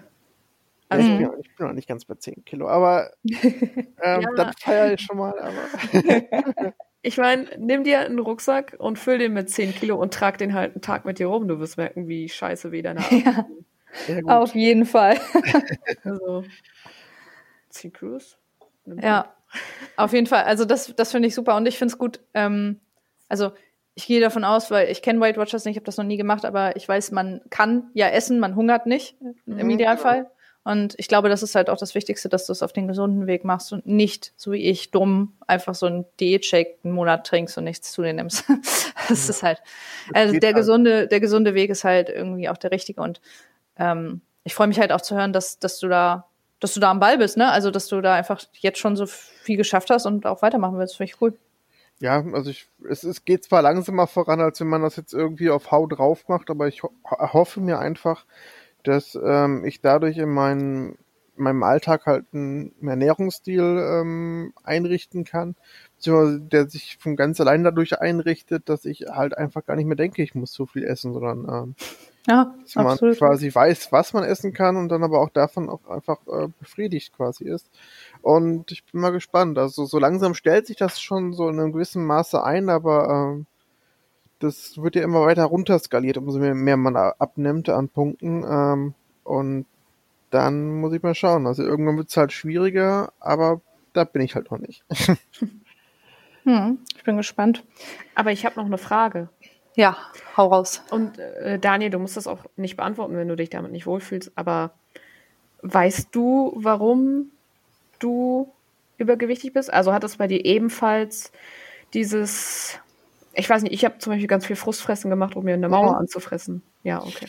Ja, also bei mir ist es auch ähm, zum einen Mobbing in der Schulzeit. Meine Eltern sind aber auch übergewichtig. Ähm, Deswegen kann das auch ein bisschen Ver Veranlagung, muss man so Vererbung sein, aber das garantiert ja nicht, dass du es hast. Es ist nur so schwer, du hast, dass du vielleicht ein Handicap in die Richtung mhm. haben kannst. Ähm, wie gesagt, viel Frust fressen und ähm, wenig Bewegung, viel gezockt und Co. und dadurch halt ähm, ja, wenig Freunde gehabt und Depression und alles kam irgendwie immer zusammen und hat sich dann mhm. immer wieder ähm, quasi, es wird immer mehr und mehr und selbst wenn ich mal abgenommen habe, sei es 5 Kilo, sei es 10 Kilo, bin ich manchmal auch wieder rückfällig geworden und ähm, habe halt nie ähm, Weight Watchers oder Co. gemacht, um halt einfach am Ball bleiben zu können und ich mhm. hoffe, dass das jetzt klappt. Okay, Dankeschön. Äh, ich, dank, ich danke dir. ähm, also, wir können das auch gerne mit reinnehmen. so ja, ist das vollkommen okay. Ich habe nichts gegen. Okay, weil ähm, da fällt, da, ich habe nämlich jetzt auch noch eine Frage. ah, lassen, wir, lassen wir einfach laufen, ne? Einfach laufen, ja. ja, einfach. Laufen. Ähm, genau, wir sind, äh, wir machen einfach direkt weiter. Ähm, die Frage, die, die ich mir gerade gestellt habe, also ähm, ich bin, ich bin ja nicht übergewichtig und war es auch nicht. Mhm. Ähm, ich hatte auch immer schwankende Gewicht, also ein schwankendes Gewicht. Äh, das hat sich erst nach der Pubertät, na, na eigentlich erst ab 20 so ein bisschen wieder stabilisiert. Also Pubertät war schwankend, aber nie, nie übergewichtig. Ähm, aber ich, ich stelle mir immer die Frage, und das ist jetzt einfach eher eine offene Frage, ähm, bei bei Kindern oder Jugendlichen, die stark übergewichtig sind, glaubt ihr, um, dass es auch eine Erziehungsgeschichte ist oder beziehungsweise auch irgendwie sehr, sehr stark mit den Eltern zusammenhängt, weil ich sag's ja mal direkt vorweg, ich habe oft das Gefühl, aber ich bin nun nicht betroffen, also ich kann es nicht beurteilen. Also ich habe oft das Gefühl, dass Eltern da erziehungsmäßig vielleicht auch manchmal ein bisschen versagt haben, um das hart zu sagen. Hm. Puh, das ist echt eine schwierige Frage, finde ich. Ähm, ich glaube, vielleicht spielt da was mit. Ähm, also vielleicht spielt da was mit rein, wie, wie, wie du erzogen wirst. Aber ich denke, wenn du die Veranlagung hast, Bock hast auf was Süßes, dann macht dir auch ähm, die Werbung und generell die Medien oder auch Kaufhäuser sehr, sehr einfach, ähm, da abhängig von so werden quasi, dass man was findet, was man richtig geil findet und wenn man dann die Veranlagung hat, dass wenn man gefrustet ist oder sonst was zum Essen zu greifen, dann kann das das begünstigen, würde ich behaupten. Hm. Wie siehst du das, Tamara? Also, ich denke schon, dass die Eltern da sehr viel mit zu tun haben, weil ich, ich gebe dir auf jeden Fall recht, wie du das sagst. Ja, wenn man Frust hat und dann greift man zum Essen, wenn man einer, wenn man diesen Zug, sagt man dazu, Charakterzug, ist das ein Charakterzug? Ist das ja, vielleicht, keine Ahnung, also vielleicht eine Veranlagung oder irgendwie so oder eine Tendenz, Tendenz Charakter, ja. Charaktertendenzen, ich weiß nicht mal, ob das ein Wort ist. ja, also ich, ich weiß ja jetzt nicht, in welcher Altersrange wir uns da befinden, aber ich merke schon, wenn ich meine beiden Neffen anschaue, dass sie allein dieses, hey, am Abend gibt es zur Belohnung was Süßes dass die dann auch dieses haben, am Abend kriege ich gefälligst was Süßes. Und ich will meinen Kakao am Tag. So, und dann sehe ich den Neffen meines Partners, der eben nicht dieses, am Abend gibt es eine Belohnung, also was Süßes. Das, das hm. es eben nicht. Er kriegt vielleicht mal ein Lolli, wenn ein Lolli rumliegt, und dann sagt er, hier, kannst du haben. Aber Essen wurde da nie so als Belohnung in Anführungsstrichen antrainiert oder als, als Kummerkasten oder sonst irgendwas. Die sind, die sind beide vier. Deshalb ähm, mhm. sprach ich gerade von der Altersrange. Der ja. greift dann halt zu Obst, zu Äpfeln, alles, was er so kennt aus dem Elternhaus. Weil die eben nie Süßigkeiten da haben, hat er auch nicht so dieses, ja, aber das ist ja ganz normales Essen oder ja, das ist aber eine Belohnung oder was auch immer. Ja. Und ich weiß noch, dass einmal die, das ist jetzt sehr aus dem äh, Privaten, aber ich weiß, dass einmal die Ex-Freundin des Vaters meines Partners ähm, mit diesem Neffen unterwegs war und immer wenn er gequengelt hat, hat sie ihm was Süßes gegeben, um halt hinzukriegen, dass er aufhört zu quengeln. Oh. Und alle direkt so, so, das machst du nicht, mach das nie wieder. Also, das gibt's bei uns so nicht. So. Und ähm, ich weiß aber, dass meine Neffen schon so dieses, ja, ich will jetzt aber Smarties und dann so, okay, ein Smartie, aber dann ist ruhig, ne? Und dann so, kriegt er einen Smartie und dann, aber ich will noch einen Smartie. Also ich glaube schon, dass die Art und Weise, wie wir eben mit solchem Essen umgehen, eine, eine große Rolle spielt, wie wir das eben handhaben, was Essen überhaupt ist. Mhm. So, hier, das ist jetzt deine Belohnung oder ey, du bist traurig, komm, machen wir, holen wir uns einen Kuchen. So. Das habe ich ganz ja. stark leider zum Beispiel. Ich, ich fühle mich schlecht und sage, ich will Burger bestellen. So. Ähm, und andererseits denke ich, man kann ja durchaus sich mit Essen belohnen und auch wenn Kinder schon früh diese Tendenzen dazu haben. Aber ich glaube schon, dass Eltern dann sagen sollten, ey, ich sehe, du brauchst gerade Essen, um deinen Kummer irgendwie zu bewältigen. Ähm, geht das auch mit einem gesünderen Snack? Also so mhm. eine extrem süße Wassermelone. Klar, ist keine Schokolade, ne? aber ich glaube, man kann da durchaus als Elternteil versuchen, irgendwelche Alternativen zu finden, dass es nicht ganz so schlimm wird. Oder man kann sich mit dem Kind hinsetzen und, und dann natürlich, wenn es schon was älter ist, und sagen so, ja, ich sehe, du isst das, um, um deinen Kummer zu bewältigen oder um dich zu belohnen, aber das und das macht dieser Stoff. Und du mhm. kannst süß haben, aber erst gibt es hier einen fetten Brokkolikopf. ja. Ich, äh, ich habe zu Hause, meine Mutter hat kein Gemüse gemocht, dementsprechend nicht gemacht. Ich esse Gemüse seit 2012. Vorher oh, gab es. Hm. Oh Gott. es gab halt vielleicht mal, warte, was war denn Gemüse, was sie gemacht hat? Es gab halt mal einen Salat. Und da waren dann auch Tortelloni und diese eingelegten Mandarinen drin. Also, okay. es gab dann einen Salat mit einem Mayo-Dressing. Das ist. Ah, ja, okay. Hm. Es gab kein Gemüse. Meine Mutter hat kein Gemüse gemacht. Vielleicht mal Blubspinat, aber dann mit richtig viel Sahne. Warst du denn auch schon als Kind übergewichtig? Nein. Das, äh, okay. Das kam dann äh, später wahrscheinlich Pubertät, oder? Nee. Auch? Ne? Okay. Dann, äh, ich frage einfach gar nicht, beantwortet. ähm, und zwar, äh, das, das Übergewicht war bei mir geplant von mir selbst. Das klingt jetzt sehr hart. Ähm, ah. Aber ich, ich vielleicht Triggerwarnungen aus. Machen wir eh äh, vor der Folge, ja. also wir, wir okay. machen eh immer noch mal eine vor der Folge komplett. Ähm, und zwar hat das bei mir angefangen, als ich acht Jahre alt war, wurde ich das erste Mal leider sexuell missbraucht. Und dann habe ich mir gedacht, okay, was kann ich machen, damit es nie wieder passiert?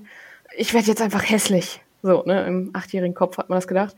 Ich, äh, ich werde jetzt zum Jungen und ich werde hässlich. Und dann habe ich nur noch weite Shirts getragen und habe ganz laut gerülpst und hat so das, was ich als Kind dachte, das machen Jungs, das ist eklig. Und habe angefangen, ganz viel zu essen, um diese Mauer aufzubauen, damit man eben nicht mehr dieses Verlangen hat, mich anzufassen. So, also das ist auch. Und dann hat sich das irgendwie so eingespielt mit dem, ja, du bist eh ekelhaft und jetzt siehst du auch noch ekelhaft aus. Also das ist so eine Reise, die sich irgendwie von allem so ein bisschen mhm. so beeinflusst hat. Und das war bei mir tatsächlich geplant. Und dann im pubertären Alter war es so dieses, scheiße, du bist fett, niemand mag dich. Toll. Hast du den Salat? Hast du toll gemacht. So, das ist halt, und auch heute denke ich noch oft, ja, hätte ich als, als Achtjährige nicht angefangen zu essen, wäre ich jetzt nicht so dick und hässlich. Also, ne, es ist halt so, was, was der Kopf da für Streiche spielt. Hm, okay, das, ähm, also ich verstehe es. Ich verstehe jetzt natürlich auch mit dem Kontext, warum das passiert ist und ich kann es auch nachvollziehen. Mhm. Ähm, es ist dann auch irgendwie, also klar, sowas, solche einschneidenden Erlebnisse ähm, bringen ja auch, auch was, sowas wie PTSD mit sich und auch irgendwie selbstverletzendes Verhalten. Bei mir war es das zum Beispiel auch immer viel. Oder ähm, also ich, vielleicht ist ja sowas wie Essen und sich selber auch irgendwie schlecht reden, ist ja auch selbstverletzendes Verhalten. Ja, finde ich. Fall. Also es ist ja jetzt, also es ist nicht dem Körper Schmerz zufügen oder Verletzungen, aber du verletzt ja deinen Körper trotzdem auch durch Gewichtszunahme und du verletzt ja auch deine Seele, wenn du dich runterredest und schlecht Fall. redest. Auf jeden Fall. Und ähm, ja, ey, das ist krass. Ähm, ich weiß nicht, also du, du kannst so viel oder so wenig darüber erzählen, wie du magst und auch äh, Fragen verneinen. Mhm. Ähm, möchtest du das etwas mehr erzählen äh, oder möchtest du lieber nicht darüber reden? Das, also, wenn ihr Fragen habt, könnt ihr die gerne stellen. Ich weiß nicht, was ich darüber erzählen soll. Also wollt ihr genau wissen, wie es passiert ist? Oder, also Nein, nein, aber das ist also natürlich mich, also mich würde es interessieren, ähm, aber es ist deine freie Entscheidung, wie viel du darüber reden möchtest und wie oder wie wenig du darüber reden möchtest und ähm, wie gesagt, eine, eine unangenehme Frage kannst du gerne ähm, auch verneinen oder einfach äh, die schneiden wir dann raus. Mhm. Ähm, für mich stellt sich jetzt gerade die Frage, ähm, ob das mit deiner Familie zusammenhängt, weil du ja schon erzählt hast, dass deine Mutter ja auch ähm, ja dich misshandelt hat oder äh, was, ja, misshandelt, ne? Mhm. Ja. Nein, äh, familiär war das nicht. Ich kann halt sagen, dass ich noch genau wusste, ich war in dieser Situation und dann kam eben diese Person auf mich zu und meinte, hey, ich will jetzt, ähm, dass wir das und das machen. Und ähm, ich meinte halt, nee, ich mag nicht.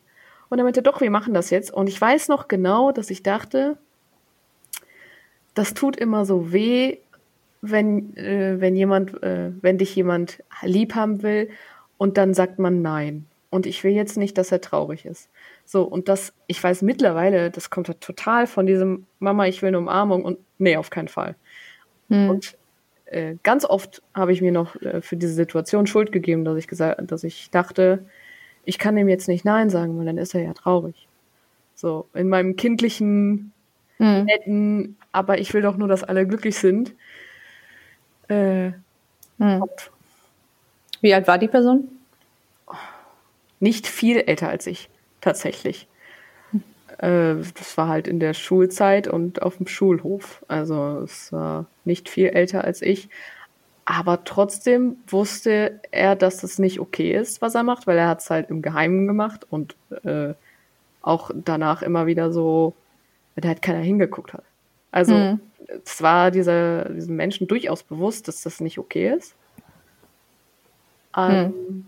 Also da habe ich, ich, ich weiß, dass ich jetzt gerade betone, ähm, dass, dass er auf jeden Fall älter war, aber nicht viel älter, weil ich innerlich, glaube ich, die Angst habe, wenn man sagt, ach, ein Kind kann aber ein anderes Kind nicht missbrauchen.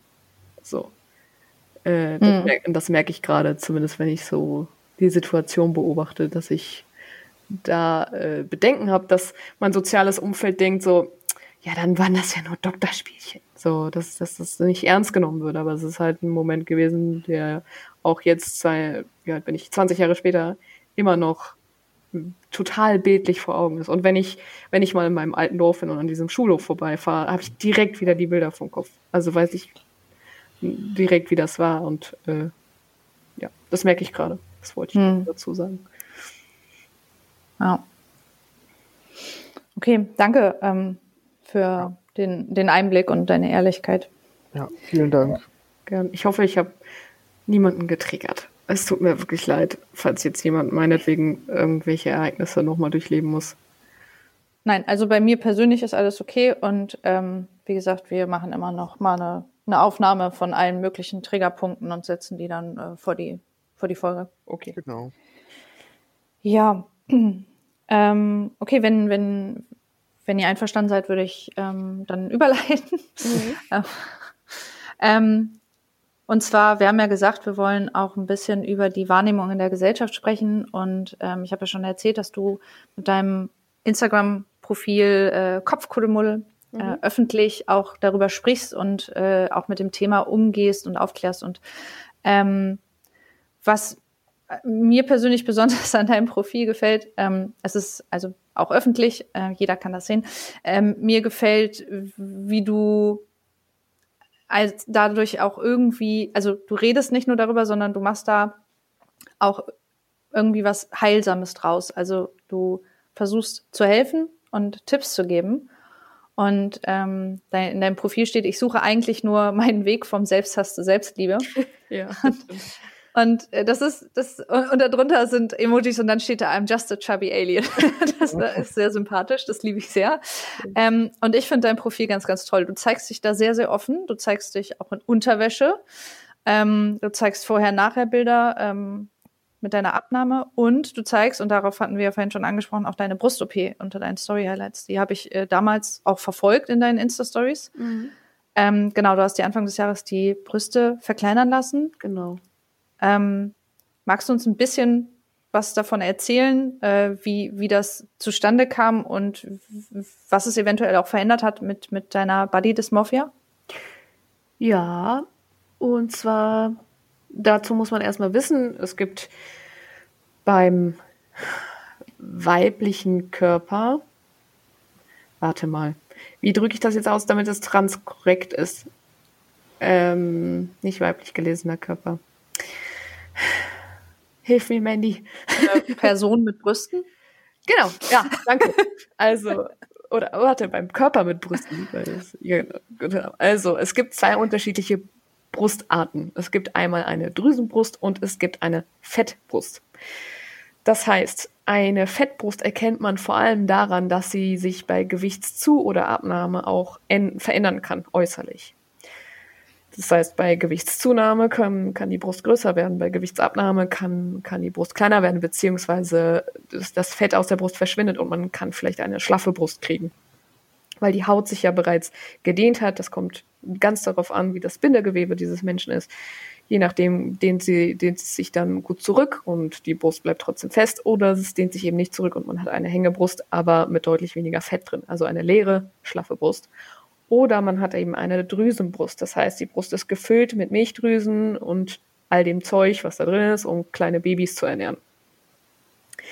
Ich persönlich habe extrem schlechtes Bindegewebe und eine Drüsenbrust. Das heißt, selbst nach dieser ganz großen Abnahme hatte ich immer noch eine sehr, sehr große Brust und eine sehr schlaffe Brust. Die Schlaffheit kam einfach dadurch zustande, dass ich, ja, der Brust äh, wuchs, Brustwachstum, Brustwuchs, das klingt komisch, äh, hat früh angefangen, da war ich zehn und da habe ich kein BH getragen, weil ich überhaupt nicht wusste, dass es dass man sowas trägt und bin rumgesprungen, rumgejumpt und dann habe ich mir da schon in sehr frühem Alter das Bindegewebe schon komplett kaputt gemacht. Ähm, dementsprechend eine sehr große, tief hängende Brust. Also ich glaube, meine Brustwarze ging mir bis zum Bauchnabel. Also, ne? Nur um das mal so versuchen, bildlich darzustellen. Und gleichzeitig war es ein ABCDEFGH H-Körbchen. Das heißt, eine Brust wog vier Kilo. So, das Boah. ist einfach. Also man kann sich vorstellen, wie schwer das ist. Ja. Einmal das. Du liegst auf dem Rücken und du hast acht Kilo, die dir da auf den Thorax drücken. Äh, oder auch beim Laufen. Ich habe halt immer so einen Nackenbuckel gehabt, weil ich immer so vorne so ein bisschen runtergezogen wurde. Außerdem habe ich sowieso immer auf den Boden geguckt, damit ich niemandem ins Gesicht gucken muss. Ne? Also es war halt immer so dieses. Äh. Und es sah auch einfach fucking scheiße aus. Für mich. Für mich. Ich, ich habe in den Spiegel geguckt und habe gedacht, boah, du, du hast die Brüste von einer 80-Jährigen. Du, du hast so viel abgenommen und du siehst immer noch scheiße aus. Was soll das? So, ähm, das soll gar nicht von meinem Gegenüber, also jegliche Partner, die ich hatte, die, die hat das überhaupt nicht gestört.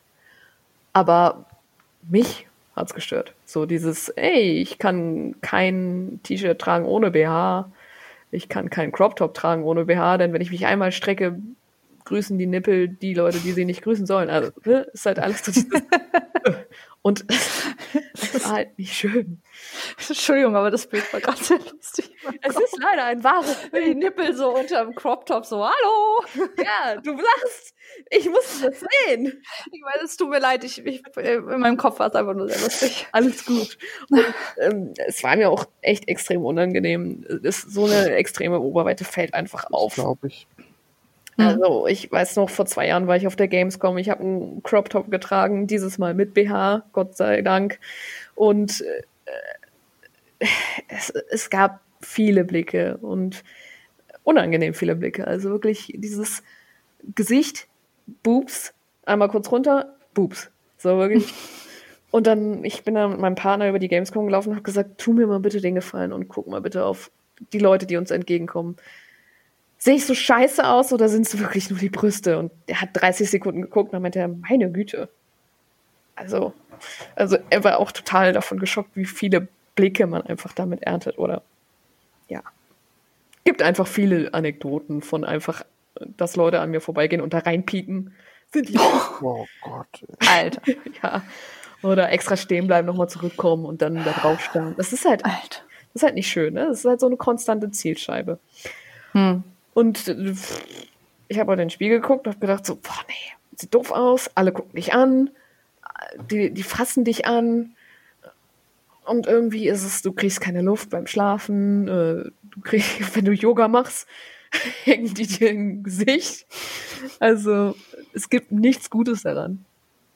Und tatsächlich hat mein derzeitiger Partner mich eines Morgens gesehen, wie ich mich im Spiegel angeguckt habe und einfach so traurig aussah, dass er meinte, mach doch was dagegen. Lass, lass es doch operieren. Es, du bist 28. Mach doch einfach weg. mhm. Und dann kam erst so dieser Gedanke und dann kamen die Gespräche und dann war das so dieses, ich glaube, du hast recht, ich mach das. Ich bin fucking 28. Ich lebe wahrscheinlich noch zweimal so lang. Hoffentlich dreimal, Moment mal. zweimal? ja, ja. Ähm, Und dann immer in den Spiegel gucken und traurig sein, obwohl ich. Äh, nee. Außerdem will ich auch mal schöne Klamotten. Das ist immer so dieses, außerdem will ich auch mal schöne Klamotten haben. Und ähm, ja, habe mich dann im März 2020 operieren lassen und habe auch dafür nochmal abgenommen, weil meinem Chirurgen war es nicht bewusst, ob ich eine Drüsenbrust habe oder eine Fettbrust. Das heißt, er hatte gesagt, sie sollten ihr Wunschgewicht erreicht haben vor dieser OP. Lieber zwei Kilo zunehmen als ein Kilo abnehmen. Denn ich mache ihnen das, das sieht perfekt aus. Und dann nehmen sie ein Kilo ab und dann sind die Dinger wieder leer. Und dann ist das wieder schlaff. Die Gefahr bestand. Ich war mir recht sicher, dass ich eine Drüsenbrust habe, aber keine Ahnung.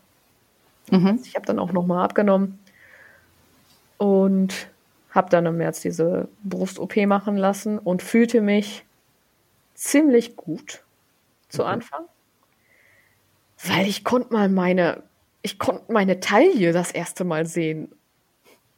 So, ohne dass ich die beiden Huhas hochhalten musste. Also das ist wirklich, meine ganze Silhouette war einfach ganz anders auf einmal. So, ich, ich sah ganz, ich sah aus wie ein ganz anderer Mensch. Es war halt kein, kein Kasten, sondern auf einmal so eine, ey, du hast wirklich eine Sanduhrform. Und äh, das, das macht ganz viel im Kopf, muss ich sagen. Es ist auch nicht immer positiv, weil ich auch oft denke so, du hast ein Kilo zugenommen. Oh, deine Brust hängt schon wieder. Du hast keinen BH angehabt. Ich wette, die Nähte sind aufgerissen. So ein Quatsch kommt dann da. Und ähm, es ist so ein Auf und Ab der Gefühle, muss ich sagen. Auch vor allem auf die Body Dysmorphia bezogen. Und ich glaube, da war auch, auch der ganz große Nachteil, dass ich vor der OP nochmal, wie gesagt, abgenommen habe und jetzt durch Corona ganz natürlich wieder ein bisschen zugenommen habe und so, ich hatte vor der OP ein Sixpack, jetzt habe ich kein Sixpack mehr. Und dieses ganz natürliche, wenn bei einer Brustverkleinerung ist das so, dass das ganze Zeug nach oben gedrückt wird. Das heißt, nach dieser Verkleinerung hast du oben eine richtig volle Brust, so wie so ein Dekolleté, was festgeklebt wird, hier mit diesen Corsagen. Mhm. Und unten ist die leer. Das heißt, sie sieht aus wie eine umgekehrte Brust. Normalerweise eine natürlich fallende Brust ist ja so, so abschüssig, wie so ein, ja, wie so ein Skiberg. Und dann ist sie rund nach unten hin, ne? So. Mandy. Mhm. Ne? Ja, ja, ja, ja, meine, meine beiden Skiberge sehen auch so aus. Und bei einer Brust-OP ist das eben genau andersrum. Das heißt, oben ist erst ganz viel drin und unten ist dann so. Ja, die ist halt einfach so einmal abgenommen, umgedreht. Ja, das habe ich in deiner Insta-Story gesehen. Die standen krass ab. Also die waren. und es ist ganz natürlich, dass sie sich von selbst setzt. Das heißt, die, die, die wird dann unten hin runter und dann kommen hier diese Skiabfahrt. Aber trotzdem habe ich dann direkt dieses, ich habe wieder Hängebrüste. Und hm. mein Partner muss mir ganz oft sagen, das ist eine natürlich aussehende Brust. So, so sieht eine Brust aus, Tamara. So, und ich immer so, nein, die waren vorher so. Die waren, die waren auch grün und gelb und lila, weil die total voller blauen Flecken waren, aber trotzdem ist mein Kopf so, so mussten die aussehen. Also, hm. es gibt gute Tage, es gibt aber auch schlechte Tage. Und, aber ich, ich würde es immer wieder machen, das auf jeden Fall. Aber bei einem anderen Arzt. Aber das ist eine ganz andere Geschichte. so. Okay, aber das, ähm, also ich glaube, wenn ich das so raushöre, das, das, das große Positive ist ja, dass du da einfach auch ganz viel Last äh, abgeben konntest und dass das deinem Körper ja auch gut tut. Ne? Ja, buchstäblich. Ja, genau.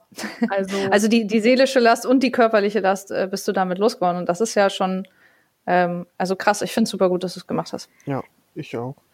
Vor allen Dingen, also ich habe halt so die Hoffnung von dem, was ich rausgehört habe, dass sich vielleicht dann auch die Selbstliebe so ein bisschen mehr ähm, entwickeln kann, wenn sich halt nicht jeder anguckt deswegen und du dann deswegen denkst, oh, die gucken mich an und entweder bin ich hässlich oder mhm. irgendwann wegen den Brüsten. Ähm, das ist vielleicht echt ein guter Schritt und ich drücke dir echt die Daumen, dass das weiter den Prozess voranbringt. Thank you. Bist du denn jetzt gerade aktuell mit ähm, deinen Brüsten und deinem Körper zufrieden? Also, wir sprechen jetzt mal von heute. ja, wie, wie du magst. Heute würde ich sagen zu 80 Prozent ja. Nee, komm, hier, machen wir 90. Oh, das, das ist doch super. das ist doch schön. Wo ist die Konfettikanone?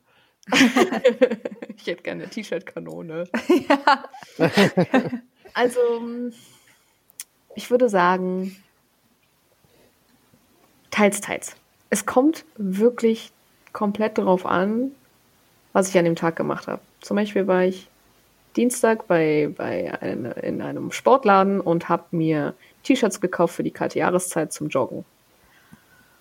Und ich denke immer so, boah, ich habe ja jetzt voll abgenommen, ich kann jetzt bestimmt S tragen. Oder M.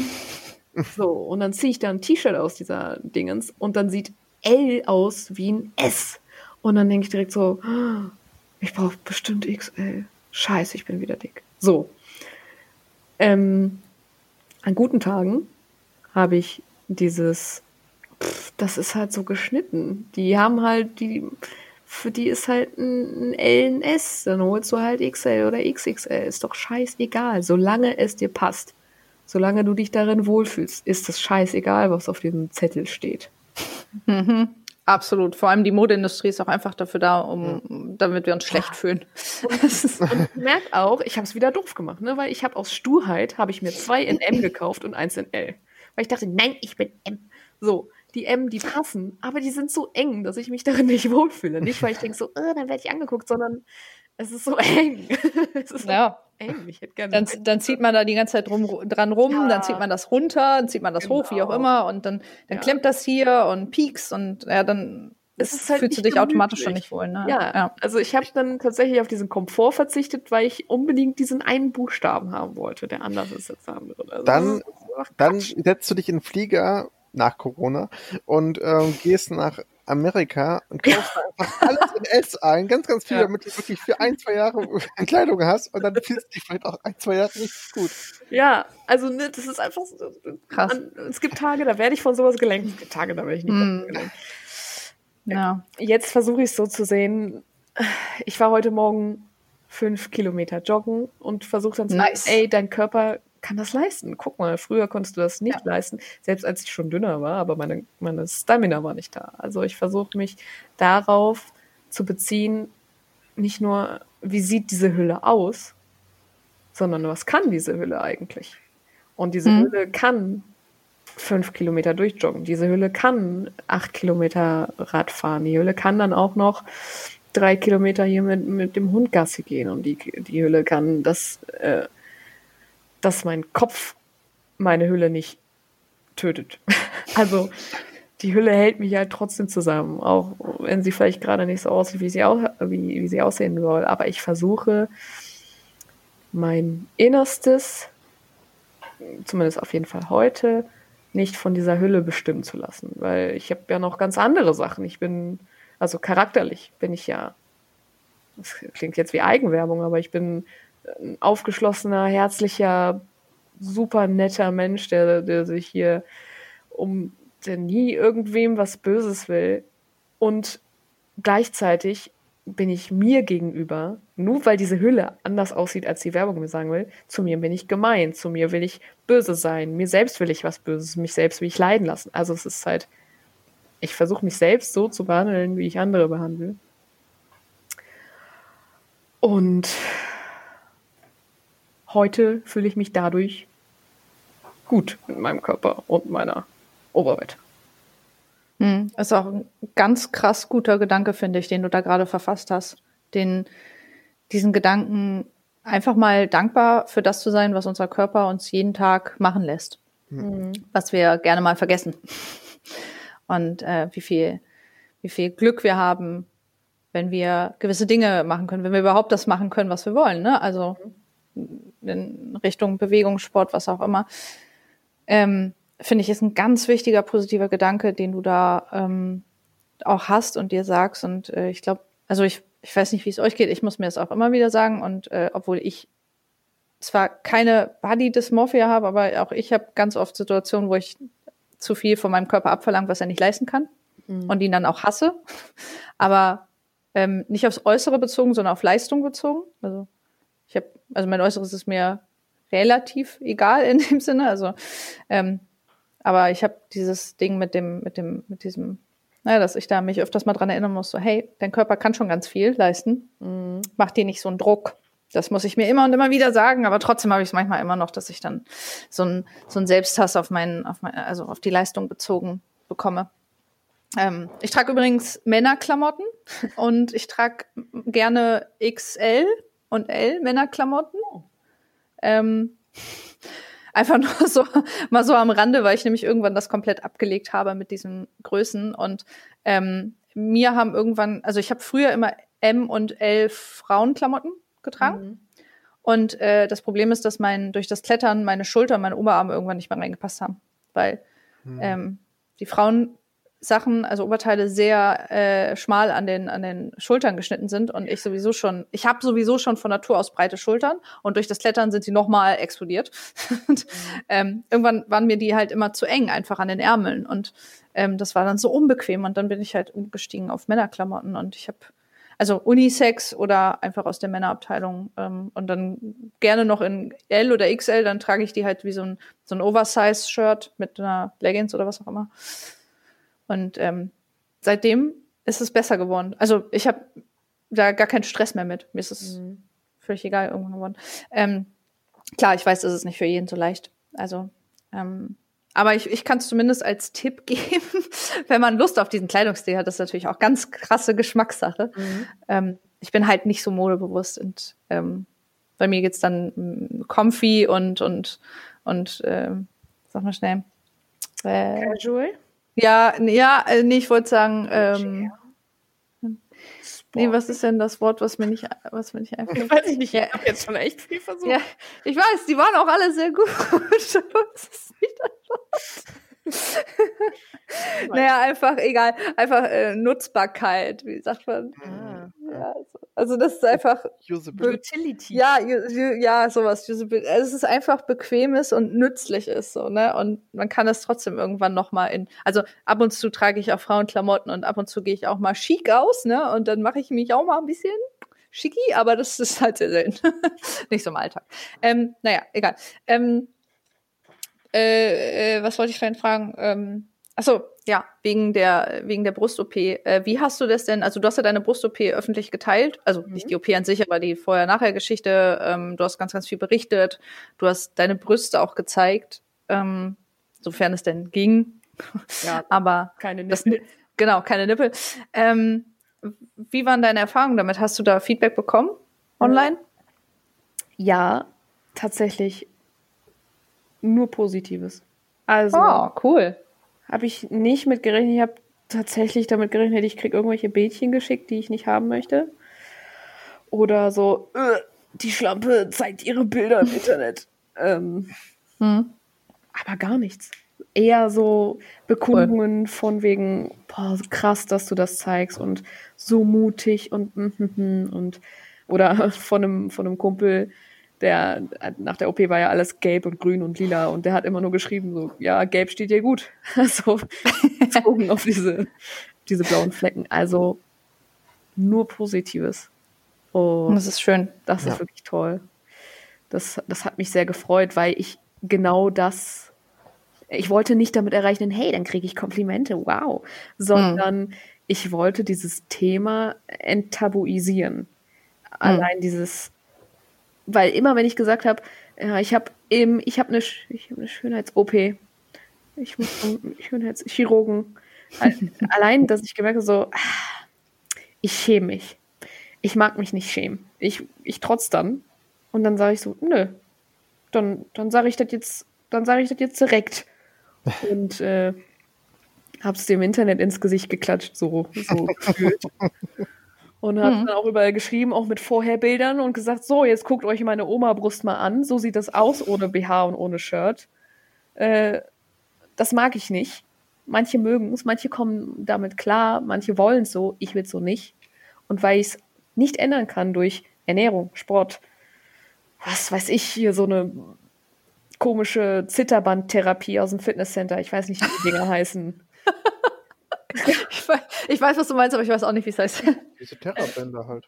Ja, Nee, nicht Terrawand, diese, diese, du meinst dieses, dieses, wo das so wabbelt, ne? ja, du st- spannst dich ein, dann Ja. wabbelt das und dann heißt es 20 Minuten und du bist direkt 5 Kilo leichter. Ja, ja, Ach genau. so, okay, okay. Ähm, dass ich dann nichts daran ändern konnte. Der einzige Weg war nun mal so eine Schönheits-OP. Hm. Ja, gut, dann, dann mache ich das halt. Aber was ist denn daran? Da ist, da ist ja nichts Verwerfliches dran. Und Absolut nicht. ich weiß, dass ich einmal bei Instagram jemandem gefolgt war. Ich weiß leider nicht mehr ihren Namen. Und die hat, sie hatte tatsächlich eine Vulva-Plastik hinter sich. Das heißt, sie hat sich ihre Vulva verschönern lassen. Und da dachte ich so, pff, die teilt das einfach. Ja, dann mache ich das auch. Oh, geil. So, oder, oder Rachel Riot ist, ist, eine, ist ein Model auf Instagram, der folge ich auf Twitter und auf Instagram, die ist super lieb und die zeigt halt einfach so ihre Brust und dann dachte ich, ja gut, dann mache ich das auch. Egal. Und deshalb habe ich das da so reingeklatscht mit Stickern über den Nippel. Ja, voll geil. Also, ich finde es so schön zu hören, dass du da nur positives Feedback bekommen hast. Das Ja. ist so ah, heilsam, dass das Internet auch mal Mal gutes Feedback. Ich meine, also ich erf erfahre das auch, aber ich hätte echt gedacht, so, ah, bestimmt so ein, zwei Trolls, die dann irgendwie irgendwas zur Nacktheit sagen müssen oder was auch immer. Aber Das ist, ist ja. echt schön. Was, Ja, was, was mir jetzt aber auffällt, jetzt wo wir drüber reden, ähm, du fragst ja gerade, ja, wie war das Feedback? Und da fällt mir ein, du hast das Feedback gar nicht gesehen, weil ich es alles als Privatnachricht bekommen habe. Ja, das stimmt. Und das ist vielleicht auch nochmal so eine Sache, wo man sich, wo man ein bisschen Recherche reinpacken könnte, warum das nur privat war. Mhm. Also, Ja. weil eigentlich gehe ich nicht davon aus, dass die Leute sich nicht trauen zu sagen, ey, geil. Aber ich glaube, sie wollten dadurch noch mal mehr zeigen, dass sie das, also sie wollten mich, glaube ich, noch mal persönlicher, so, weil so eine Privatnachricht hat ja was von vier Augen. Mhm. Es Ja. kann natürlich sein, dass die das unbedingt noch mal in diesem Vier-Augen-Prinzip sagen wollten, ey, ich fand das echt toll. Oder, Du meinst statt, statt unter deinem Ja. dein Posting. ja, Ja. Ne? Ist, ist vielleicht eine ganz interessante soziologische Frage, ob da was hintersteht oder ich mir da gerade einfach zu viel einrede. Ja, wer weiß. Ja, es kann natürlich mehrere Gründe haben, aber es ist halt schwierig, das einfach so dann für sich anzunehmen. Deswegen, ähm, ich glaube, Beste ist, man freut sich darüber, dass man Mhm. so ähm, gesehen wird und nimmt dieses gute, wohlige Gefühl mit und dann ist das das Beste, was man, glaube ich, draus machen kann. War, Mhm. war auch jetzt gar nicht so irgendwie negativ behaftet dadurch. Ich hab, Mhm. Mir war gerade nur aufgefallen, so, hey, das klar hast du das nicht gesehen, das kam ja alles privat. Warum denn? Ähm, mich würde dazu noch interessieren, wo wir jetzt eh gerade bei nochmal bei Social Media sind, ähm, weil du ja auch viel über, also du postest deine, deine Bilder mit den Hashtags äh, Body Positivity und Selbstliebe und sowas. Ähm, wie nimmst du das denn, wenn wir jetzt das Beispiel Instagram, wenn wir da mal bleiben, weil Instagram ist halt ein, eine Plattform, wo sehr, sehr viele Menschen sich darstellen. Das ist halt visuell, eine sehr visuelle Plattform. Ähm, wie nimmst du das denn wahr? Ähm, also das Thema Körper, das Thema Aussehen auch in Verbindung mit der psychischen Krankheit, mit der Body Dysmorphia. Also glaubst du, dass es besser wird? Glaubst du, dass es schlechter wird? Generell, wie ist deine Meinung dazu? Ich glaube, momentan wird es schlechter. Also, ich bin einigen Accounts gefolgt, die durchaus body positive waren. Und das waren aber dann alles Leute, die schlanker waren als ich. So. Wo dann wirklich sich dieses, dieser Gedanke eingeschlichen hat, klar kannst du sagen, ich soll jedes Röhrchen an mir lieben, du hast kein Röhrchen. Ja, So. verstehe. Und da hatte ich ja, das hast du auch, da hattest du mir auch wen empfohlen, da hatte ich bei Twitter nach Accounts gefragt, die Mhm. aussehen wie ich. Also mit Wabbelhaut und nicht festem Sixpack, sondern ich will, ich will gar nicht sagen ganz normal, weil, ne, was ist schon normal, aber Mhm, ja. die meinem Körpertypen ähneln. Auch Mhm. große Brüste und äh, Doppelkinn und bei 20 Fotos ist eins dabei, was man vielleicht nehmen kann. So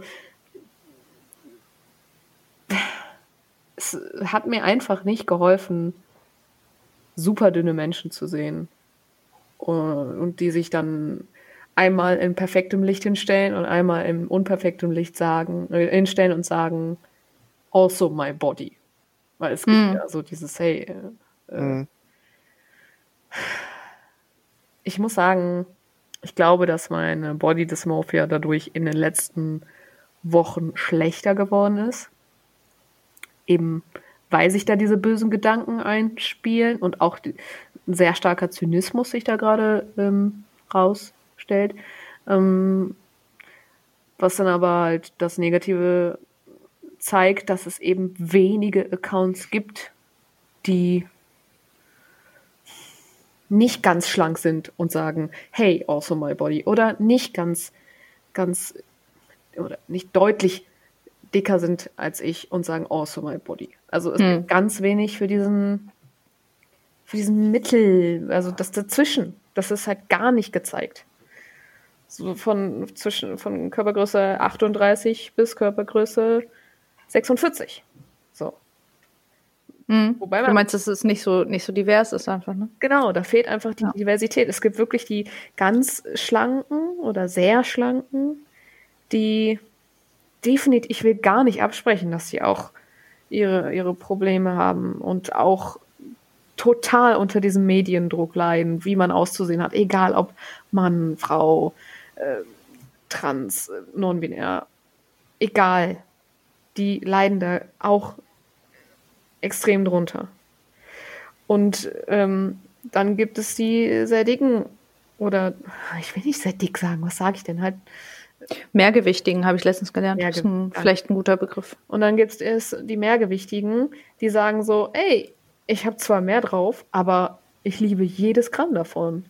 Und lieb dich für jede Kurve, die du hast und jede, jede, jedes Röllchen, das du hast. Und das ist auch toll. Beide Sachen sind toll, aber ich finde mich in nichts wieder. Und Hm. ich merke halt, dass das ganz schwer ist, äh, auf Instagram zu gehen und zu sagen, ja, aber ihr habt gut reden. Ihr seht alle nicht so aus wie ich. Hat das schon mal jemand zu dir gesagt mit deinem Account? Was denn? So, also vielleicht sowas wie, ja, du hast gut reden, du bist viel schlanker als ich. Oder irgendwie, irgendwie sowas vielleicht auch einfach sogar schon kritisiert, was du, was du da tust? Ähm, ja, nicht bei Instagram, sondern tatsächlich eine, ein Mädchen, mit dem ich mich angefreundet habe vor kurzem. Da haben wir über Klamotten geredet und ich habe ja oft dieses Trotzige, dass ich sage, boah, ich trage das jetzt, ist mir egal, ich will das jetzt. Selbst wenn es scheiße aussieht, ich trage das jetzt. Und dass ich dann ihr auch sage, trag das doch, wenn es dir gefällt, ist doch scheißegal. Und dann sagte sie so, ja, du bist ja auch schlank. So. Und sie ist, glaube ich, zwei Nummern größer als ich. Also, Hm. und sie sagt so, ja, du bist ja auch schlank. Hm. Ähm, das kommt definitiv auch mal zurück. Pff. Aber ich merke, dass ich das auch sage zu meinem Partner. So, wenn, wenn er sich schon die dritte Portion holt und sagt, ja, isst doch noch mehr, dann sage ich, ja, du kannst gleich reden, du bist ja auch schlank. Oder ja, du nimmst ja nicht zu. Hm. Hm. Ja. Ähm, ich hatte gerade eine Frage, jetzt ist sie weg. Oh nein. Ähm, ach so, ja, jetzt ist sie wieder da. So, ähm, äh, dieses dieses Body Positivity Thema. Ähm, es gibt ja auch so ein so ein Hashtag äh, All Bodies are Beautiful. Ne? Mhm. Ähm, ich habe dich da schon mal drauf angesprochen. Ich weiß nicht, ob du dich erinnerst, dass ich bei, bei TikTok Ja, ähm, hab ein Statement gesehen habe. Ich, ich werde es hier jetzt nochmal wiederholen, weil ich es interessant fand und zum Kontext jetzt passt, dass ähm, jemand, eine, eine Person gesagt hat, äh, diese, dieser Hashtag oder diese, diese Bewegung, ne, all bodies are beautiful, sollte man am besten gar nicht sagen, weil das indirekt schon wieder ein, eine Art Druck ausübt, auf Personen beautiful zu sein. Also Mhm. beautiful, schön ist ja, ist ja auch wieder im Ansicht, äh, im, äh, ist ja Ansichtssache, Ja. ähm, ist Ansichtssache und Geschmackssache und auch genauso wie normal ist schön einfach nicht definiert. Ne? Und deswegen sollte man eher sagen, all bodies are valid, also alle Körper sind valide. ähm, nicht alle Körper sind schön. Wie bitte? Haben ihre Berechtigung. Genau, sind berechtigt, so wie sie sind. So, ohne dass da ein, ein Druck dahinter steckt. irgendwie meinen Körper auf irgendeine Art zu verändern, schön zu werden. Und weil was ist halt schön, ne? Ist im, im Auge des Betrachters immer unterschiedlich. Und fand ich, ähm, fand ich halt ein ganz, also augenöffnendes äh, Video für mich, ne? weil ähm, dadurch ganz viel mehr Akzeptanz, glaube ich, entsteht. Also ich weiß nicht, wie ihr das seht, aber ich finde, dass, dass das ganz doll mit dieser Body Positivity Bewegung ähm, auch mehr verbunden werden sollte, weil ich glaube, dass das auch ganz viel mit der Psyche macht von Menschen, die besonders wie du, Tamara, einfach Probleme mit ihrer Wahrnehmung haben, mit ihrer Körperwahrnehmung. Und da einfach sehr viel mehr von allen Seiten vielleicht sensibilisiert werden sollte, finde ich. Was meint ihr dazu? Also so ich, ich stelle die Frage einfach mal und du darfst auch sagen, wenn ich da eine Grenze überschreite, Daniel. Klar. Ach so, ich dachte, du meinst nicht. nicht sorry, Daniel. Klar, deswegen habe ich direkt Daniel gesagt. Ähm, äh, okay. Wenn, wenn du diesen Hashtag, ich, also ich gehe jetzt einfach mal davon aus, du hast ja gesagt, du machst was mit Weight Watchers und du möchtest dein Aussehen ein wenig verändern. Und ähm, ich gehe jetzt also davon aus, dass du gerade mit deinem Aussehen nicht vollstens zufrieden bist. Was, wie findest du das, wenn du einen Instagram-Account siehst und da steht All Bodies are beautiful? Kannst du, kannst du dich damit identifizieren? Ähm, stellenweise würde ich sagen, ähm, denn egal, ob ich mich damit identifizieren kann oder nicht, es wird bestimmt Menschen geben, die, denen es hilft. Denen es hilft. Mhm. Ähm, ich habe halt für mich so die Überlegung, getroffen. Das war jetzt auch zu dem Body Positivity ähm, Thema, dass ähm, es ist auch gut, eine positive Einstellung zu sich und seinem Körper zu haben, solange es halt nicht wirklich ähm, ja schon äh, in dem Sinne krankhaft ist, dass das wirklich zu Krankheiten führen kann, dass du halt so drunter leidest, dass du halt äh, nachts kaum noch Luft kriegst, weil du von einem Gewicht erdrückt wirst oder so, wenn das sonst irgendwelche Auswirkungen hat auf deinen Körper äh, psychisch und physisch, dann ist es halt, muss, muss man es abwägen. Aber ich finde, gerade wenn man die positive Einstellung zu sich und seinem Körper findet, dann ähm, hilft es ja gerade sich selbst zu motivieren und dieses Selbstbewusstsein nach und nach aufzubauen, was ja dabei hilft, sich selbst zu verändern. Und deswegen ist, bin ich ja so ein bisschen zwiegespalten, weil wenn es hilft, ist es perfekt, finde ich super, das freut mich sehr. Ähm, und wenn nicht, dann ähm, muss der Antrieb irgendwo anders herkommen. Und ähm, deswegen kann ich das gar nicht so pauschal sagen, ob ich mich damit identifizieren kann oder nicht, weil es kann auch bei mir tagesformabhängig sein, dass ich so eine richtige positive Stimmung habe und sage, ja geil, Mann, jetzt rock ich das Ding. Aber dann habe ich wieder irgendwie ein negatives Ereignis und denk so, fuck nee, äh, hm. Gerade ist alles Kacke oder was weiß ich, ähm, dass man sich dann doch wieder selbst mit runterzieht. Und dann kann man sich damit halt weniger identifizieren. Deswegen, ähm, man muss dieses Körper-Selbstwertgefühl auch irgendwie selbst herstellen. Und ähm, ich glaube, das kann man auch nur, indem man sich mit seinem Körper beschäftigt und das auch möglichst ähm, objektiv, so gut es zumindest geht, weil du wirst meistens halt dich mit irgendjemandem vergleichen, aber wenn man halt mal so schaut und sich anguckt und dann denkt, was kann ich denn verbessern, wie kann ich es verbessern, dass man dann ähm, den Mut fasst und auch den Willen darum, was zu machen, aber wenn du den nicht hast, dann ähm, musst du entweder die Selbstakzeptanz äh, finden oder andere Wege damit klarzukommen oder das verändern zu wollen. Mhm. Ich hoffe, man versteht, worauf ich was ich sagen möchte, weil ich weiß es gerade selbst nicht so ganz, weil ich ja gerade selbst noch in diesem Prozess bin, dass ich mittendrin bin, was zu verändern und ähm, diese Disziplin aufzubauen. Deswegen ist es bei mir auch tagesformabhängig, wie sehr mich sowas äh, motiviert und hilft. Hm. Ja, also ich, ich habe es verstanden. Ich finde, das ist auch eine sehr valide und gute Antwort darauf, auf diese Frage. Mhm. Ja, ähm, ich glaube, ich bin mit meinen Fragen soweit durch. ähm, ich weiß nicht, Tamara, möchtest du noch von dir aus was fragen oder was loswerden?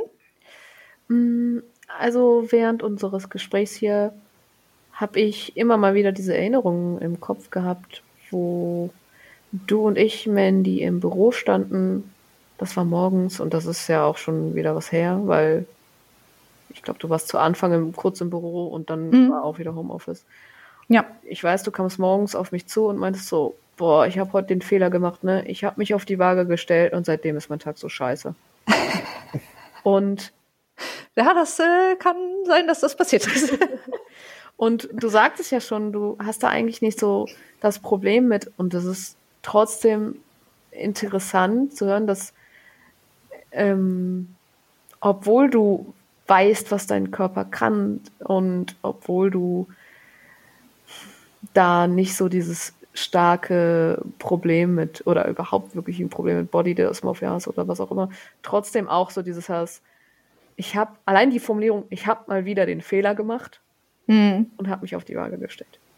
So, es ist halt, wie gesagt, erstens sehr interessant zu sehen, dass, dass das passiert und was es so mit einem macht. Und mich würde schon interessieren, wie das denn in deiner Denke ist, dass du dein Gewicht und diese Zahl, was auch immer, mhm. so negativ für dich behaftest, dass der Tag für dich dann im Eimer ist. Klar, ähm, das erzähle ich gerne, beziehungsweise ähm, ähm, ja, also ich habe da, ich habe da, glaube ich, eine, eine etwas andere ähm, Sicht beziehungsweise einen anderen Hintergrund. Ähm, also für mich ist Gewicht halt negativ konnotiert, weil ähm, das ganz viel mit Sport bei mir zu tun hat. Also ähm, ich, wie gesagt, würde mich jetzt selber nicht mit Body Dysmorphia äh, diagnostizieren, beziehungsweise hatte da auch nie so das Problem mit.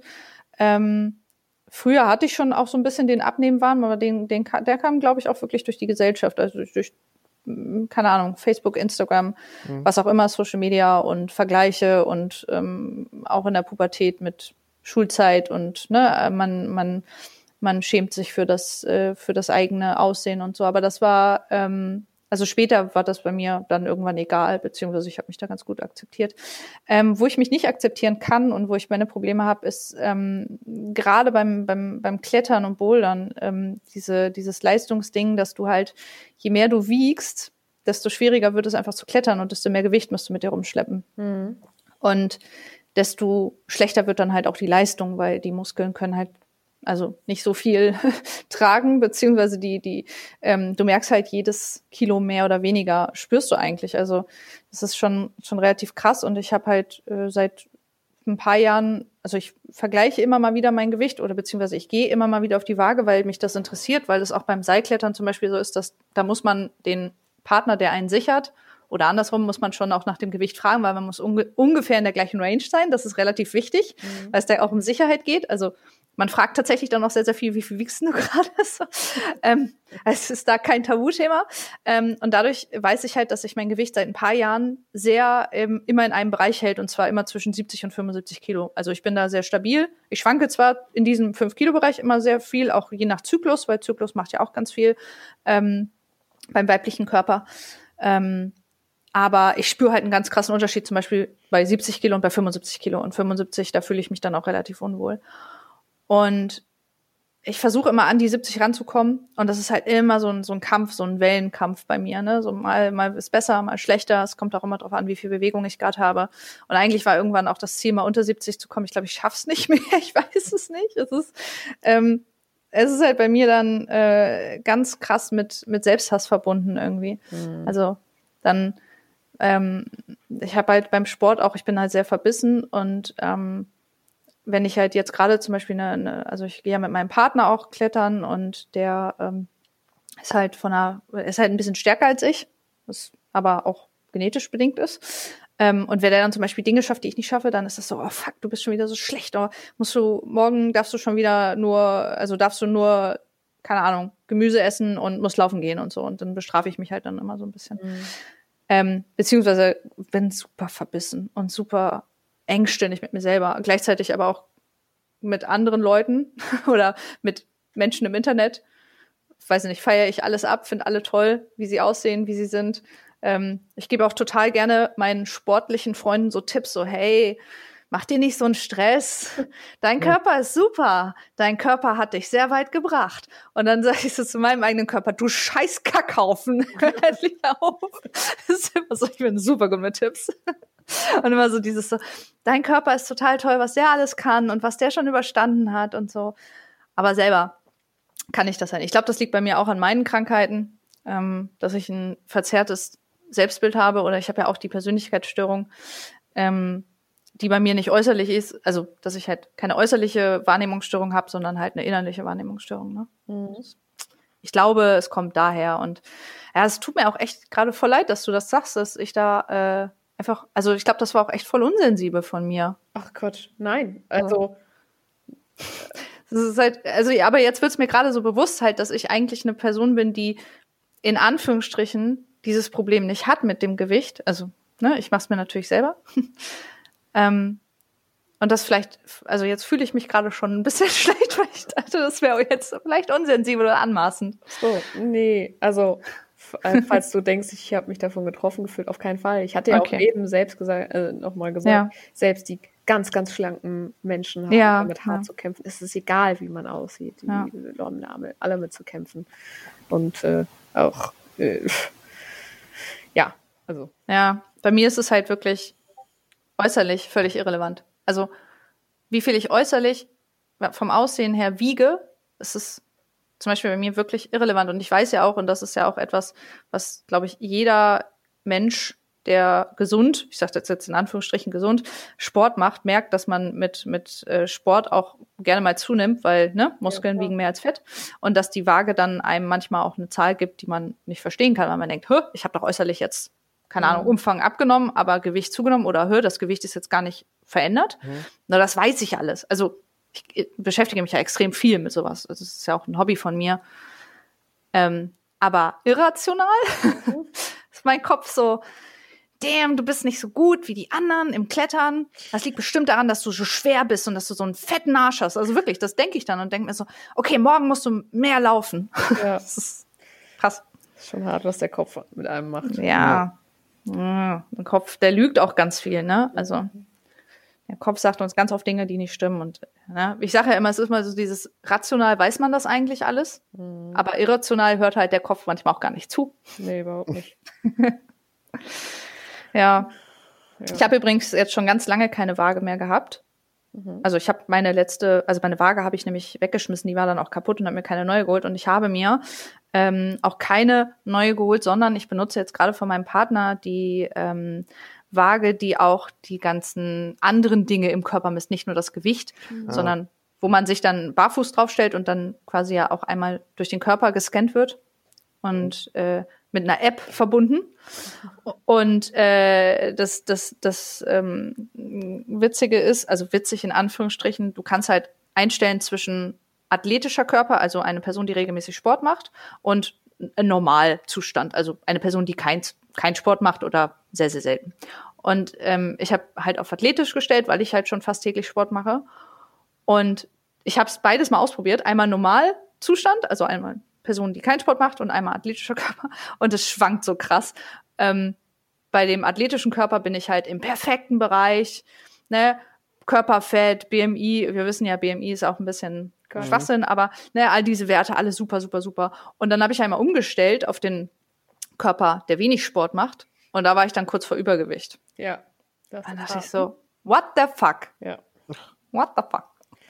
das ist schon krass. Deswegen versuche ich da jetzt auch nicht so viel drauf zu gehen. Also ich, ich mache es nur ab und zu mal wirklich, um beim Seilklettern auch einfach zu schauen, ob ähm, mein Partner und ich im, im gleichen Gewichtsbereich mhm. sind. Mhm. Ja. Ja, so ist das bei mir. Ja. Es ist halt einfach ein schweres Thema, dieser Menschenkörper, vor allem, weil da einfach so viel Fokus drauf gelegt wird. Ja. Ja. Total. Auch wirklich, du siehst es ja überall. Also nicht nur Social Media, du brauchst nur einen Film zu gucken. Es gibt ja, ja. immer irgendjemand, wo du denkst, ah, oh, der sieht toll aus, und dann vergleichst du dich damit und denkst so, hm. das ja. gibt es ja wirklich in jedem Bereich, womit du dich gefühlt beschäftigen kannst. Also. Ja.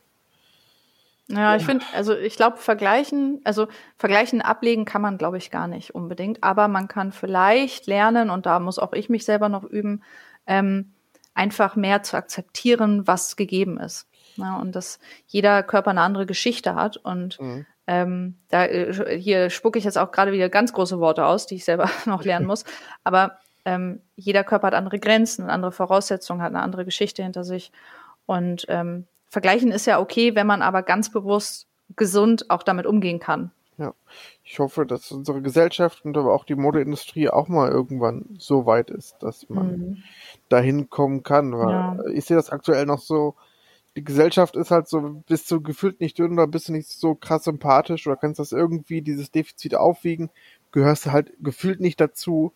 Und hm. dieses, dieses Ding muss einfach irgendwie weg, dass, dass man einfach den Menschen, wie man so häufig ja sagt, den Menschen dahinter kennenlernt und versteht und mag.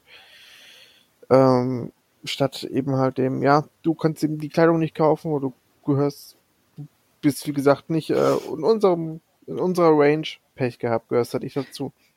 Du bist ja. nicht in der Band. Ja, dabei wollen wir doch alle nur geliebt werden. Von daher. Äh, das stimmt. Äh, ja, ja. am liebsten von uns selbst. Richtig. Ja, richtig. Und Selbstliebe. Da, und da will ich nochmal dir Danke sagen, Tamara, dass du durch deinen Kanal, ähm, ich werde dich jetzt auch direkt abonnieren, oh. ähm, ähm, dass eben halt die, die, diesen Grauton quasi verkörperst, den, hey, es gibt nicht nur die Superschlangen, es gibt nicht nur die, die mehrgewichtigen, sondern es gibt auch noch den Zwischenton und ähm, den möchte ich mitunter auch verkörpern, um zu zeigen, hey, das bin ich, äh, ich bin auch in dem Sinne normal und ähm, kann mich auch mögen und ähm, ihr seid nicht schlimm, wie ihr seid und das finde ich wirklich, ähm, selbst wenn du damit sehr, sehr stark immer noch struggles und ich hoffe einfach, dass du auch irgendwann deinen Frieden finden wirst. Damit finde ich, dass es unfassbar toll ist, dass du anderen trotzdem die Stärke gibst und äh, als Vorbild quasi da reinprescht und sagst, hey, das bin ich. Danke. ja. Jo, ich schließe mich dem zu 100 Prozent an. Ähm, und verfasse jetzt auch nochmal meine Dankesrede.